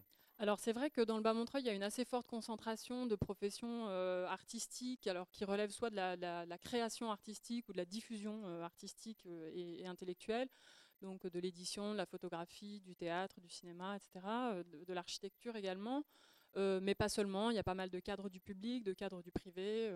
Ceux qui viennent après, c'est ça? Ils viennent un peu après? Non, pas nécessairement. en fait, dans les, les, statistiques, on voit que en fait les euh, ce qui est assez amusant, c'est que la gentrification, d'après les statistiques, démarrerait plutôt au milieu des, dans les années courant des années 80, entre le recensement de 82 et le recensement de 90. Et là, c'est plutôt le fait de professions intermédiaires du travail social, de l'enseignement et de cadres euh, du public et du privé. Et euh, l'arrivée massive des, professions de l'information, des arts et des spectacles, elle se fait au cours des années 90. Donc je me suis demandé un des petit suiveurs, pourquoi. En l'occurrence, voilà. Alors après, ils sont pionniers au ils sens sont plus visibles. Ils sont particulièrement investis dans la transformation des lieux parce qu'ils ont du temps pour ça, parce qu'ils ont des savoir-faire pour ça, parce qu'ils ont besoin aussi de ça. Euh, mais euh, voilà, du coup, ça déconstruit un petit peu ces, catégories de pionniers, suiveurs, etc. Mais la, une des raisons que j'ai trouvées, c'est tout simplement une explication macro, c'est-à-dire qu'en fait, le, nombre des, professionnels de l'information des arts et des spectacles augmente beaucoup dans les années 90. Mm. C'est la catégorie avec les professionnels euh, du service euh, aux particuliers, donc euh, profession déqualifiée, hein, catégorie des employés, ce sont les deux catégories qui augmentent le plus dans les années 90. Donc, bon, voilà, il y a ça, puis il y a un effet de bouche à oreille très très net euh, sur, sur Montreuil. Mais ce que je voulais dire, c'est que ces formes d'appropriation des lieux, ou ces, ces, interactions conflictuelles dans le bas Montreuil, j'ai retrouvé dans les pentes de la Croix-Rousse des formes beaucoup plus pacifiques, mais en même temps donc plus difficiles à, à, apercevoir, mais en même temps très, très forte aussi, de nouveaux habitants qui souhaitaient, qui désiraient s'inscrire dans le quartier, dans les rapports sociaux euh, tels qu'ils étaient déjà euh, forgés dans les années 2000, mais qui se, qui se rendaient compte à quelques occasions qu'il fallait, fallait effectivement euh, pas déconner, enfin qu'il fallait faire comme, comme on faisait dans cet immeuble-là, donc par exemple se tutoyer d'emblée, s'aider les uns les autres à déménager, faire soi-même ses travaux. Hein, euh, si on les fait faire par des, professionnels, c'est plutôt mal vu. Être à l'aise avec les commerçants, être aussi dans le tutoiement, prendre son temps, ne pas presser les gens, etc. Et que finalement, dès qu'ils allaient un petit peu à l'encontre de ces normes-là, euh, ils sentaient eux-mêmes qu'ils avaient fait une boulette et qu'il fallait euh, ah rectifier le tir. Donc on sent que ces normes, enfin on les sent ces normes évidemment quand on va contre elles en fait. Hein. Le reste du temps on les sent pas. C'est un travail d'acculturation en fait un petit peu. Oui, ouais, tout à fait. Et c'est vrai que c'est intéressant quand on va à Montreuil, on voit aussi euh, des, cafés, des lieux qui sont complètement euh, occupés par des populations complètement différentes. Et on se demande euh, si la gentrification, enfin comment dire, si ces populations qui sont manifestement différentes, je pense par exemple à un club d'escalade qui, est à Montreuil, ou un, un café-restaurant juste à côté d'un, comment dire, d'un café chicha, et en fait, euh, on a l'impression que les populations ne se mélangent pas. Euh, est-ce qu'il y a des contre-exemples euh, enfin, dans, le bas Montreuil, vous voyez qu'il y a effectivement une... Alors aujourd'hui, en fait, il y a un phénomène qui s'est un petit peu ajouté à, ce que moi j'ai pu observer au début des années 2000, qui est qu'il euh, y a des nouveaux euh, lieux d'emploi, des nouveaux bureaux, euh, lieux d'activité hein, qui ont ouvert à Montreuil et qui drainent aussi une population qui ne vit pas forcément sur place. Et donc, par exemple, c'est vrai que dans, autour de la place de la République, par exemple, on, a vu ouvrir un certain nombre de cafés, de restaurants où la clientèle du midi, effectivement, enfin moi, m'a beaucoup surprise alors que j'avais énormément fréquenté ces lieux euh, de 2004 à, 2009 à peu près. Euh, et voilà, en 2015-2014, je ne reconnaissais plus les lieux ni les gens. Donc mmh. c'est vrai que là, ça draine des populations assez différentes. Mais l'emballement le, de toute façon de du changement social a été très très fort. Même moi, j'ai arrêté mon étude, euh, en, mon terrain en 2007 et j'ai fini ma thèse en 2010. Mais effectivement, depuis le recensement de 2006, la transformation a été encore très très rapide. Donc aujourd'hui se côtoient des gens qui maintenant présentent des inégalités socio-économiques très très fortes, hein, beaucoup plus fortes que ce que moi j'avais pu observer. Alors est-ce que donc la distance culturelle aussi est, plus grande Les distances culturelles peuvent être beaucoup plus grandes. Alors est-ce qu'effectivement il y a des, lieux et des espaces de mélange D'abord, il ne faut jamais négliger le premier lieu de, côtoiement qui est la rue. Euh, et qui est, euh, voilà, ça reste important, hein, euh, ça, reste important de une interaction faible, mais qui existe. Une interaction très très faible, mais, mais juste de voir et mm. donc de savoir la diversité sociale, c'est mm. déjà beaucoup.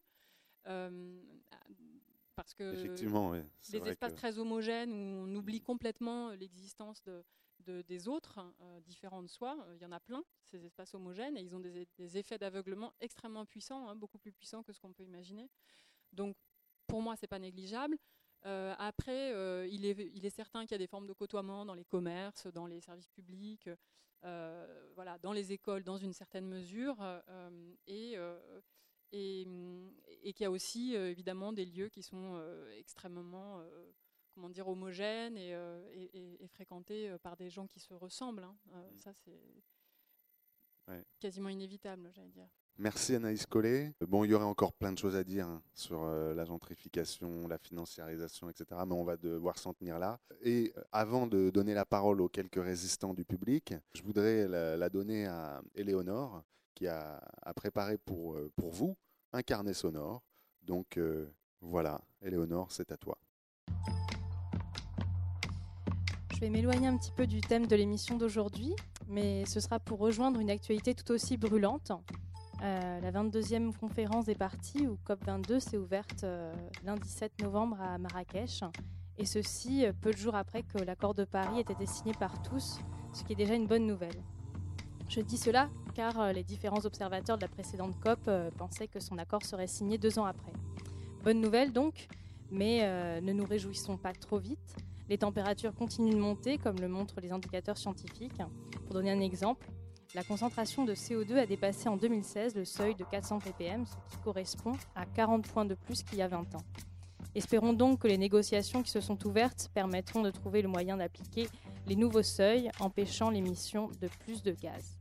La question environnementale concerne les nations, mais aussi plus spécifiquement des communautés. Des représentants de, différents peuples autochtones se, se mobilisent lors de la COP22, comme l'année dernière par exemple le peuple Sarayaku venant de l'Amazonie équatorienne qui est venu témoigner en décembre de l'année dernière en naviguant sur la Seine avec leur pirogue venue tout droit d'Équateur. Le symbole d'un peuple proche de l'eau a été particulièrement marquant. Et d'ailleurs, le 13 octobre dernier, ils ont fait cadeau de cette même pirogue à un musée parisien. Quittons quelques instants le quai Branly. Je vous fais traverser la Seine et vous emmène au musée de l'homme qui fêtait il y a quelques semaines sa première année de réouverture. La pirogue, disposée dans la première salle du premier étage, est imposante par sa dimension. Elle a le nom de poisson colibri pour rappeler son fort ancrage dans la forêt euh, primaire équatorienne. La proue est d'ailleurs euh, décorée avec la tête de ce même animal, tandis que sur les flancs sont peints en blanc euh, sur fond noir d'autres animaux. Quatre petits sièges sculptés aux formes d'un animal se trouvent à l'intérieur. Et l'association Parole de Nature s'engage en France à faire connaître la voix de différents peuples autochtones par des publications et des événements. Sa présidente, Corinne Arnould, se fait la porte-parole des Sarayaku en remettant cette pirogue au musée.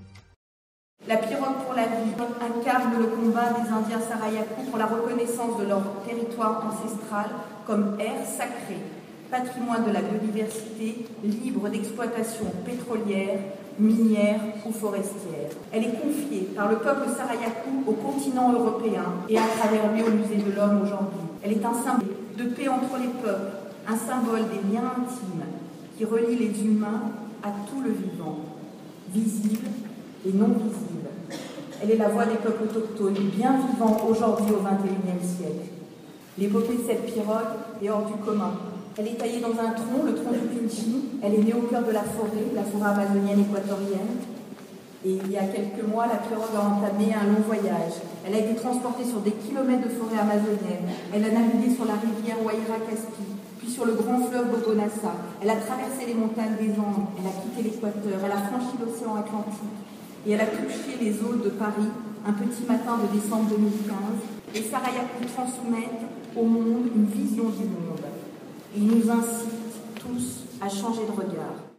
Donc s'il faut changer de regard, c'est par exemple sur les compagnies pétrolières nationales et étrangères dont parle Corinne Arnould. Ces compagnies s'accaparent la forêt et la polluent depuis les années 90. Le peuple se mobilise pour expulser ces firmes du territoire. Au fil des rassemblements, il obtient auprès de la Commission interaméricaine des droits de l'homme, la CIDH, une convention lui assurant une reconnaissance de son identité au sein de l'État équatorien. Celui-ci leur garantit alors un territoire. La solution est à double tranchant cependant, puisque l'État continue d'être propriétaire des terres et donc le seul décideur de leur avenir. Changer de regard, c'est aussi ce que propose l'ambassadeur d'un autre peuple autochtone, mais d'une manière différente.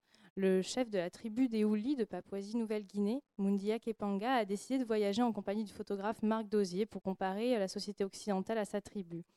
Un peu à la manière des personnages créés par Montesquieu dans les lettres persanes, il fait part de ses étonnements dans divers documentaires et dans la presse française.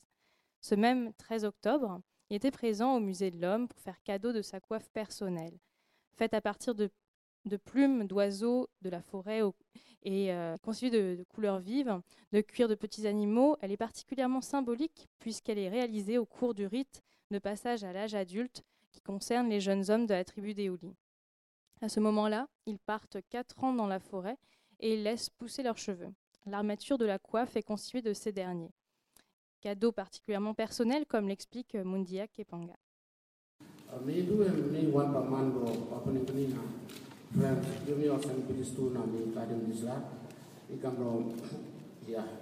Et j'ai discuté tout à l'heure avec le président du muséum. Il me disait que ce musée est un pont, un pont entre la civilisation, un pont entre les hommes. Moi-même, je considère que je suis un pont entre les hommes blancs et les papous.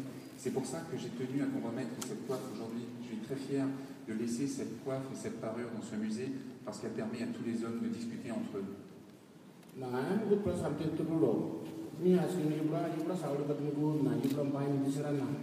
Je suis très fier de cette acquisition par le musée parce que je sais que vous en prendrez soin. Je sais que vous prendrez soin de mes parures. Pour moi, c'est quelque chose de très important. Ça a beaucoup de valeur. Le remettre entre vos mains, c'est un geste de confiance. Je sais que vous en prendrez soin pour l'éternité. De la confiance, il en a dans l'avenir. Dans une autre interview, Mundia Kepanga explique qu'il s'est inspiré de ses voyages pour créer une activité au sein de sa communauté.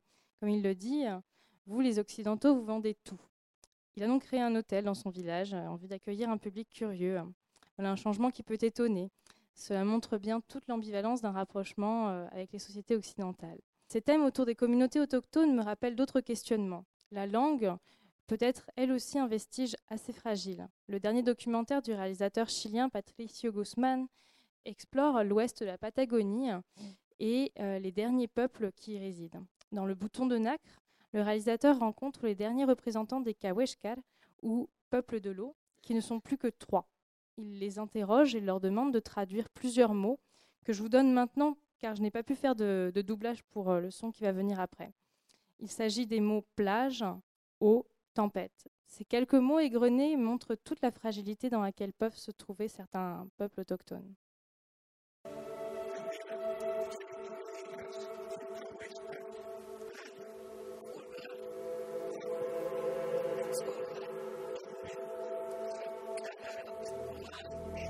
Merci Éléonore. Et pour rester euh, dans l'actualité de cette COP22 et des combats des peuples autochtones, on va entendre le, rapport euh, de Pascal, donc fait euh, de façon un peu roots, mais bon, vous verrez que c'est intéressant quand même.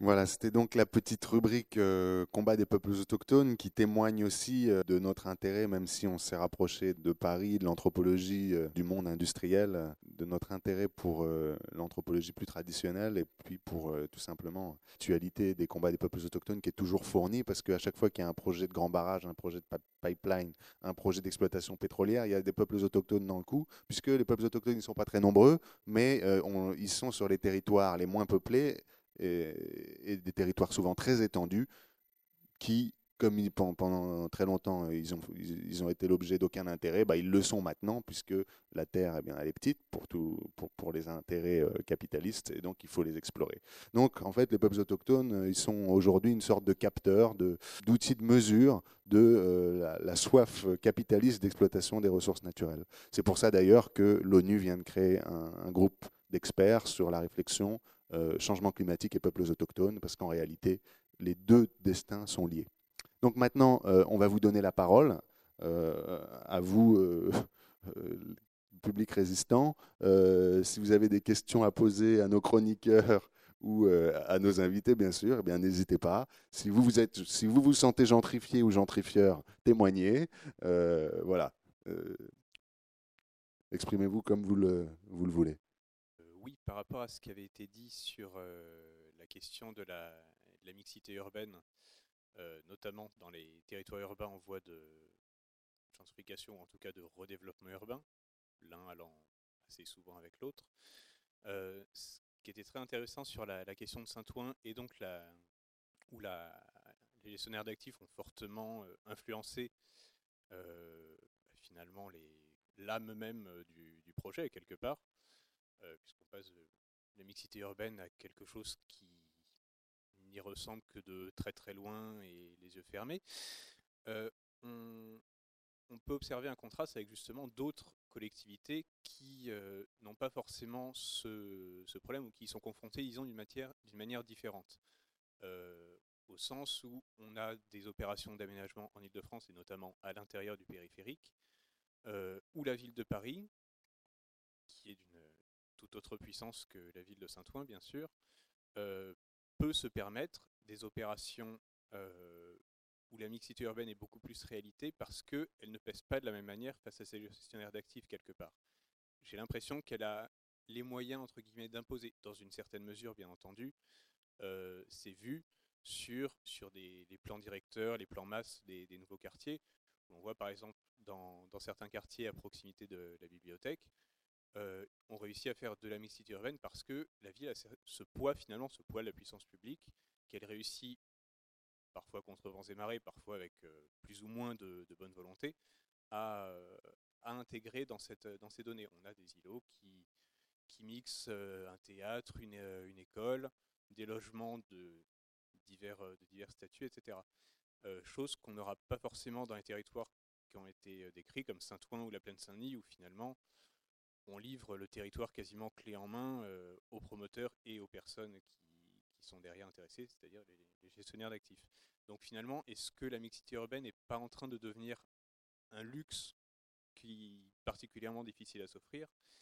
Et euh, une autre remarque qui, est finalement assez corrélée à celle-ci, c'est euh, il y a des décennies, on faisait des, des, nouveaux quartiers, on développait les territoires selon les grands principes du zonage fonctionnel de la charte d'Athènes avec des zones monofonctionnelles euh, euh, avec, euh, où on faisait que travailler, des zones monofonctionnelles où on ne faisait qu'habiter, etc.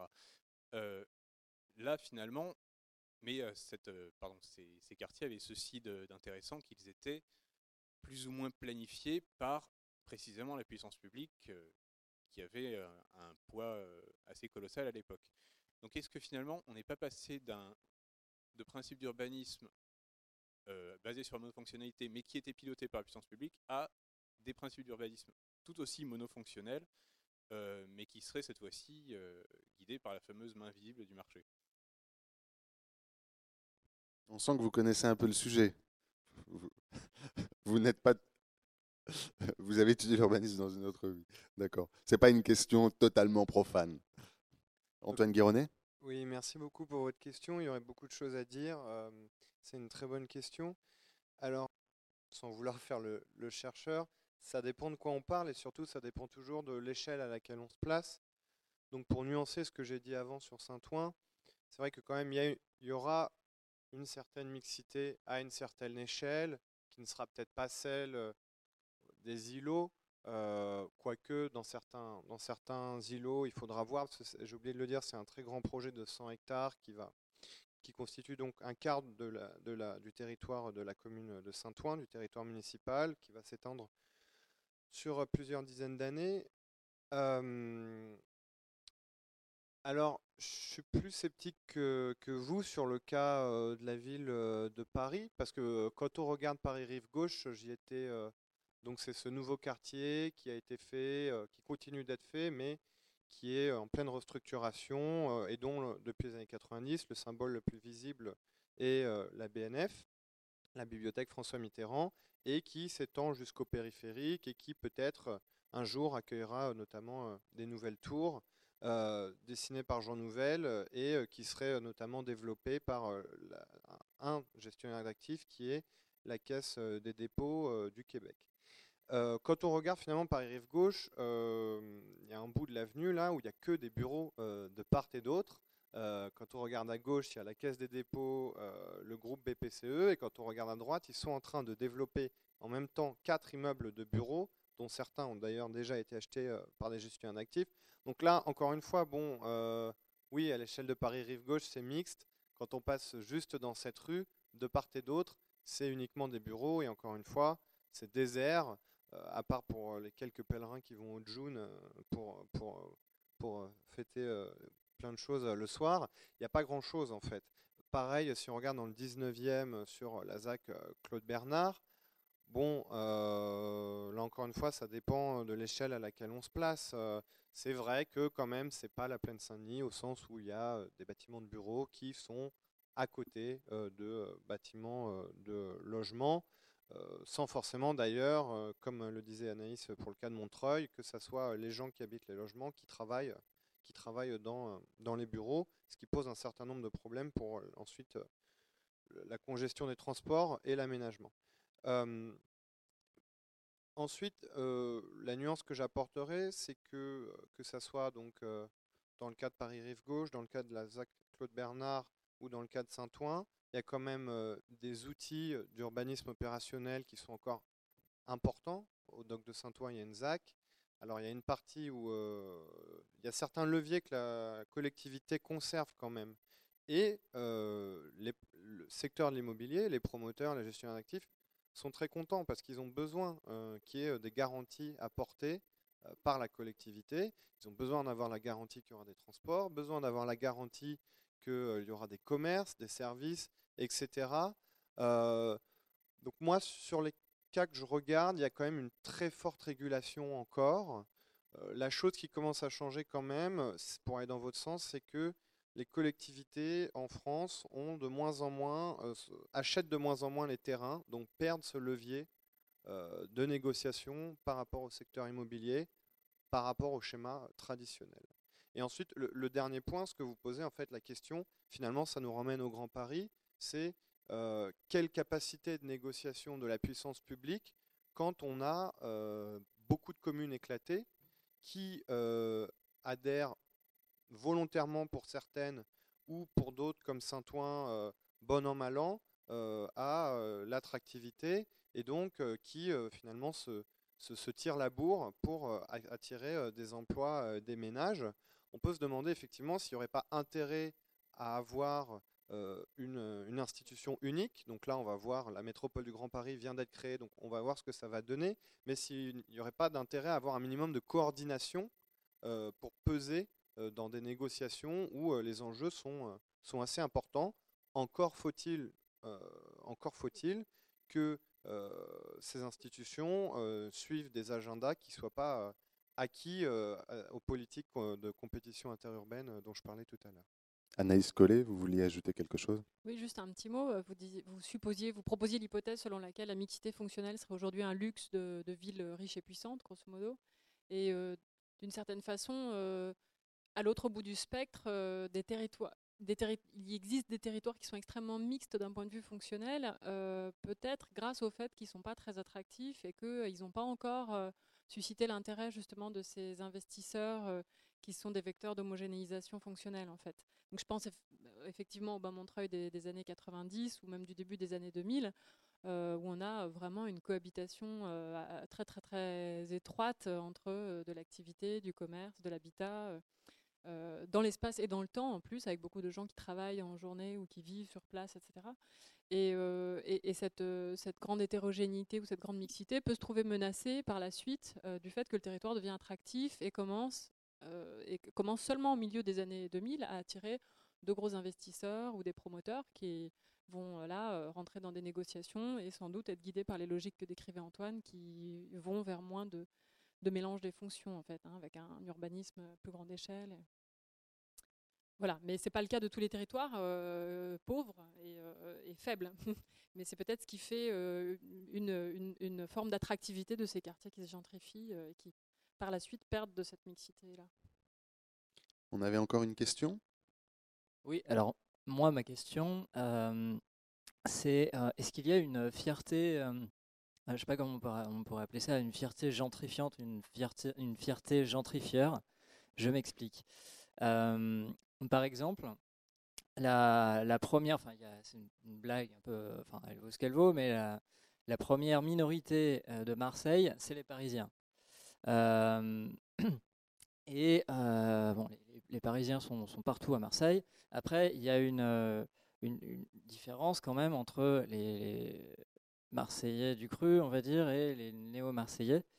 Mais finalement, la vraie minorité à Marseille, euh, c'est pas les Comoriens, c'est pas les, descendants des, Italiens, des Catalans, des, Tunisiens, des, des Kabyles, etc., etc., etc. C'est Marseille, c'est la, la, tête de pont de la gentrification en France pour moi.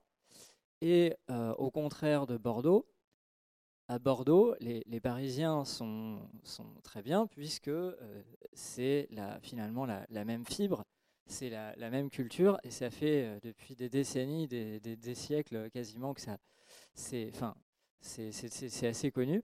Et euh, donc là, c'est pour le cas, on va dire un cas français, mais je pense que ça existe depuis. enfin, je, je, pas, je pense, je comment dire euh, à Naples, par exemple, euh, les Espagnols, euh, il y a, d'ailleurs un quartier qui est anciennement un quartier espagnol. et enfin voilà, c'est, je pense que c'est très commun à, beaucoup, de, beaucoup d'endroits. à Brooklyn, par exemple, un autre exemple, et je terminerai peut-être par ça. Enfin, Brooklyn s'est complètement transformé, gentrifié à partir des, années 90. Ça a commencé un petit peu avant, un peu, un peu finalement comme Paris, mais finalement, c'est plus du tout les mêmes populations. Les populations de Brooklyn, maintenant, il y, a, une fierté, euh, on va dire, brooklynoise, et, euh, finalement, on ne veut pas du tout, euh, comment dire, enfin, les, gens anciennement de Manhattan ou anciennement du Connecticut, voilà, ou du, Rhode Island, n'ont pas pris, ne, comment dire, euh, ne vont pas dans les, dans les, les restos juifs. Euh, euh, enfin, finalement, tout ça est en train de faire table rase dans certains quartiers. et les Italiens, sont, quand ils sont arrivés à Brooklyn, ils n'ont pas tenu compte. Enfin, il y a une petite Little Italy maintenant là-bas. donc, moi, je pense que vraiment, c'est. Enfin, voilà, c'est ma question. ça me fait penser. Je, vais terminer par ça parce que je suis un petit peu long au Canada, à Montréal, euh, comme, comme finalement, euh, enfin, moi j'ai un petit peu vécu et euh, donc c'est un exemple personnel. Rosemont, Petite Patrie et le quartier juste à côté, comment, il s'appelle Je ne me rappelle plus. Enfin bon, bref, il y a, plusieurs quartiers où les Français sont, en masse et toutes, les, habitudes se transforment. L'accent de ces quartiers-là n'est pratiquement plus l'accent québécois. C'est-à-dire que les Québécois, les Québécois prennent l'accent français. C'est assez incroyable.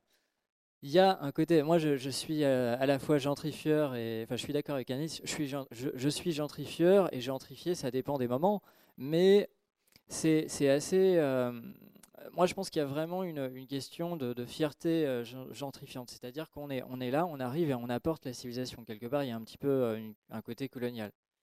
Alors j'ai- l'impression dans, vos propos de, voir deux choses en fait peut-être un petit peu différentes. Euh, je pense que d'une certaine façon les, habitants qui arrivent dans un, quartier euh, dont ils ne sont pas issus euh, viennent avec leurs habitudes, avec leur culture, avec leurs normes, leurs valeurs, leurs préférences, leurs goûts, etc. Et que bah, de façon assez naturelle et spontanée, ils vont à la fois euh, sans doute euh, être euh, intéressés ou ouverts à des degrés divers à- au quartier dans lequel ils sont installés. Alors à des degrés divers, je l'ai dit tout à l'heure, hein, ça dépend du, degré de contrainte par lequel ils sont arrivés dans ces lieux-là généralement.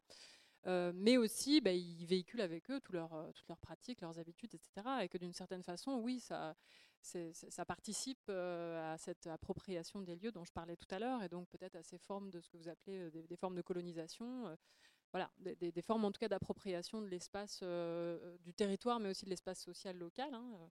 Donc voilà, après, euh, peut-être derrière l'idée de fierté, est-ce que ce que vous essayez de pointer, est-ce que ça serait pas aussi des formes de profit, de distinction qui, qui sont associées au fait, dans certains milieux, pour certaines populations, hein, dans certains milieux sociaux, qui sont associés au côtoiement de la différence, en fait, ou au- à, la capacité à, franchir des barrières sociales ou à, s'affranchir de barrières culturelles. Et euh, dans, les milieux euh, justement concernés par la gentrification, dans, les milieux euh, de classe moyenne intellectuelle ou à, fortiori artistique, cette, euh, disposition, cette capacité à franchir des barrières, à s'affranchir des règlements, des normes en vigueur, etc., euh, en fait, est quelque chose de valorisé, de valorisant et, euh, et génère des profits de distinction. C'est pour ça qu'on fait de l'anthropologie d'ailleurs. Oui, tout à fait. milieux Voilà. C'est des milieux en fait euh, qui nous concernent. C'est un peu nous, quoi. Non? Ça, je sais pas. euh, Je, je- Moi, je me reconnais dans, dans ce que vous dites. Bien. voilà, mais en tout cas, je pense que si- s'il y, a- y a une forme de fierté, elle peut aussi euh, venir de là. Et, euh, et je pense que là, effectivement, on est dans de l'anthropologie ou de dans de la sociologie parce que ça, ça nécessite de bien connaître les, les- les milieux sociaux en question. Il y a d'autres milieux sociaux pour lesquels euh, euh, le côtoiement de la différence n'est absolument pas valorisé et ni valorisant, enfin, et, et vraiment pas recherché du tout. Euh, et donc, c'est pas eux qu'on va trouver Dans le 8e arrondissement, par exemple. dans ces quartiers. Voilà. euh, entre, entre Auteuil et enfin bon après c'est c'est des quartiers que, que je fréquente plus trop euh, mais bon enfin il y y a une vraie différence entre euh, on parle souvent de euh, la petite guéguerre bon, maintenant c'est un peu terminé euh, entre Belleville et Ménilmontant bref. Mais Auteuil et Passy c'est complètement complètement différent. Et pour des familles c'est un drame de, passer de l'un à l'autre. Ça, ça nous fait sourire mais je pense que bah, vous, vous avez tout à fait raison quand, quand- quand vous dites que euh, les populations qui sont gentrifiantes et, euh, gentrifiées aussi par, la suite, euh, c'est quelque part cette distinction un peu en elles, parce que c'est ce qui les ca- caractérise aussi professionnellement. Mais moi, je pense qu'on fait aussi un peu contre mauvaise fortune, bon cœur. Il y a un petit peu de ça. Mais il y a aussi, il y a aussi pratiquement un, un côté euh, patriotique ou nationaliste. C'est- c'est- C'est-à-dire que, par exemple, les, les Parisiens, euh, enfin, moi je- j'en connais quelques-uns à, à Marseille, qui finalement, euh, voilà, sur le, sur le temps, euh, vont, vont être Marseillais, enfin sont déjà Marseillais. Il y a une, une fierté finalement de euh, là où là d'où l'on vient. On reste, on reste parisien, on reste fier euh, d'être parisien. Euh, finalement, comme, euh, comme n'importe quelle euh, immigration. Mais c'est aussi un marqueur. Enfin, voilà, bon, on a peut-être euh, fait le choix de s'éloigner du milieu de pouvoir ou d'un habitat qui est valorisé. Mais voilà, au moins on l'a fait ce choix. Comme, finalement, comme les Français, quelque part, et c'est pour ça qu'il y a des, Montréalais pur, pur laine qui ont un peu de mal avec ça. Euh, et en même temps, finalement, là, en fait, c'est- un rapport de force parce que euh, rien ne, ne pousse les Montréalais à prendre euh, l'accent français. Et pourtant, c'est ce qui se passe.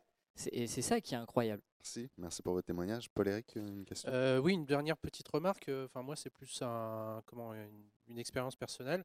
et ça rejoint pas mal ce, ce, que, ce que vous étiez en train d'évoquer. moi, j'ai habité, je connais bien Paris, j'ai habité dans le 13e, dans le 14e, dans le 15e. Je connais bien les banlieues sud-ouest, donc plus de classe aisée, et, les banlieues sud-est, c'est-à-dire plutôt de populaire. Et, je, me rends compte, enfin, j'ai pris conscience petit à petit d'opposition. et quand vous disiez tout à l'heure, par exemple, je ne sais plus lequel de vous disait, les, les, salariés qui gagnent beaucoup ne croisent même plus les salariés qui gagnent peu, etc. etc. Enfin, il y a des, comme dit Jérémy, il y a des, c'est des, des, rapports de, force qui, sont, qui peuvent être, quand, quand, on fréquente un peu les gens, qui peuvent être terribles. Euh, et, d'autre part, euh, pour, euh, pour évoquer un autre sujet mais un peu lié, le, fait que les, les, gens se les gens, parce que c'est connu à Paris, les gens, sauf dans certains quartiers très avec les, marchés, les, très commerçants, etc., les gens finalement échangent peu et se rencontrent peu. par exemple, on en parlait à un moment donné avec Émile, le fait que les gens dans le métro ne discutent pas, que, euh, les Parisiens euh, d'origine sont réputés euh, fermés, etc. et est-ce que c'est pas dû justement à ces, disparités, ces, grosses disparités de classe sociale, etc. Ah, ça c'est une question. Est-ce que la sociabilité de voisinage ou avec les inconnus dépend de nos différences sociales Et pour finir, en fait, le, sur le même thème, vous disiez tout à l'heure, j'étais un peu choqué par le fait que vous disiez par exemple des, des gens qui vont dans des cafés ne sont pas censés amener leurs enfants. Ça, ça me fait un peu bondir. Et euh, mais j'imagine qu'il doit y avoir. C'est pas elle qui le pensait. Hein. Oui, oui, bien sûr. mais euh, j'imagine qu'il doit y avoir. Enfin, j'imagine en l'ayant vécu qu'il doit y avoir un certain nombre de normes, etc., etc. Mais les normes, il faut aussi arriver à passer un peu au-dessus pour, pour voilà, pour se sociabiliser. Le, fait que ça vous fasse bondir, ça, vient juste confirmer le fait qu'on a effectivement chacun des, goûts, des préférences, des normes et qu'elles et rencontrent d'autres normes qui peuvent être un peu différentes et que ça peut donner lieu à des, petites formes de, de, tension ou de conflits qui, peuvent être tout à fait intéressantes et productrices de, de, de changement social aussi. Hein. C'est comme ça que s'opère le changement social. Donc, Après, pour ce qui est du fait que les Parisiens se parlent peu, etc., alors j'aurais beaucoup de mal à à, développer euh, là-dessus et même à, aller dans votre sens parce que pour le coup, j'ai pas travaillé à cette échelle-là. J'aurais du mal à donner un contenu à ce qu'on appelle les Parisiens en fait. Euh, on sait que c'est une agglomération où la population euh, change énormément en fait. Hein. Le taux de migration entrante et sortante de l'agglomération parisienne est très élevé. Il y a un turnover qui est important. Donc finalement, qui sont les Parisiens euh, Voilà, ça, ça, mériterait pour le coup euh, le vrai, un, vrai travail euh, d'anthropologue en particulier. après, je pense qu'il y a des effets, en tout cas pour, pour ce que j'en ai lu, il y a des effets indubitables de la taille, alors de la voilà, de, de, la de la très grande ville et du fait que, le, côtoiement d'innombrables personnes au mmh. quotidien fait qu'on ne peut pas s'adresser à chacun de ses voisins et qu'on finit par être dans cette espèce d'indifférence polie euh, décrite euh, par les sociologues de l'école de Chicago à propos de, la grande ville de Chicago en fait. Hein, euh, qui sont une forme de, résistance psychologique en fait à, des, à, des, stimulations qui sont trop nombreuses. Enfin voilà, c'est une interprétation sociopsychologique proposée par euh, Wörth notamment. Dans Zimmel aussi. Par Zimmel également, voilà. Mmh dans, dans, deux textes du début du XXe siècle. Euh, voilà, mais c'est vrai que je suis un petit peu courte pour, euh, pour euh, dire des choses davantage sur, sur Paris aujourd'hui. effectivement, les inégalités sociales, les énormes différences sociales ne facilitent certainement pas aussi les, les, les, contacts. mais bon, je ne suis pas sûre que ce soit l'obstacle majeur. Il y a aussi le fait que la, ville les villes globales sont des villes de flux, des villes où on ne s'enracine pas, on ne reste pas 10, 15 ans, 20 ans dans un quartier, enfin moins, moins qu'ailleurs, et donc euh, les relations de voisinage, elles ont aussi peut-être moins le temps de se, de se tisser.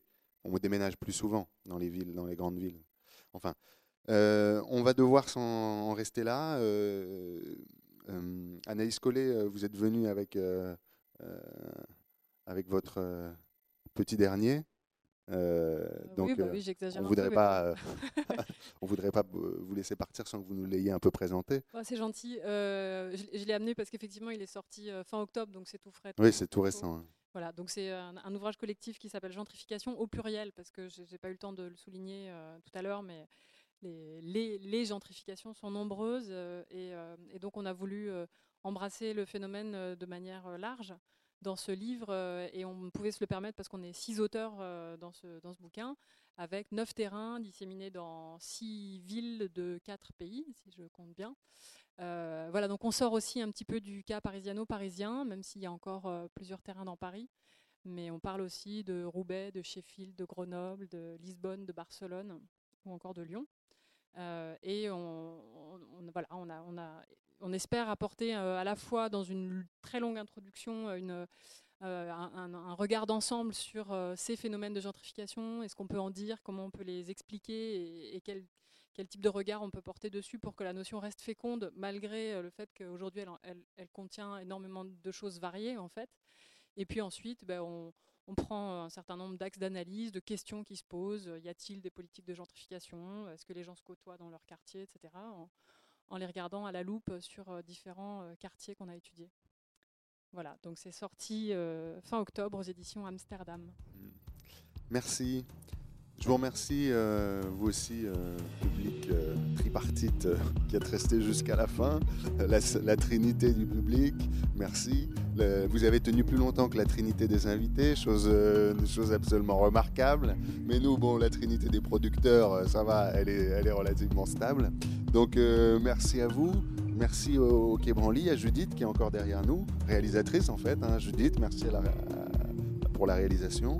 Et puis, euh, donc, je vous rappelle que l'émission sera diffusée le jeudi 8 décembre à 20h sur le 93.9 et disponible jusqu'à l'Apocalypse. Non, ah non, elle est arrivée euh, avant-hier, excusez-moi. Disponible euh, pendant très longtemps sur notre page web. Voilà, je remercie encore chaleureusement Éléonore et Lucas pour leur contribution et je vous dis à très bientôt pour une nouvelle émission.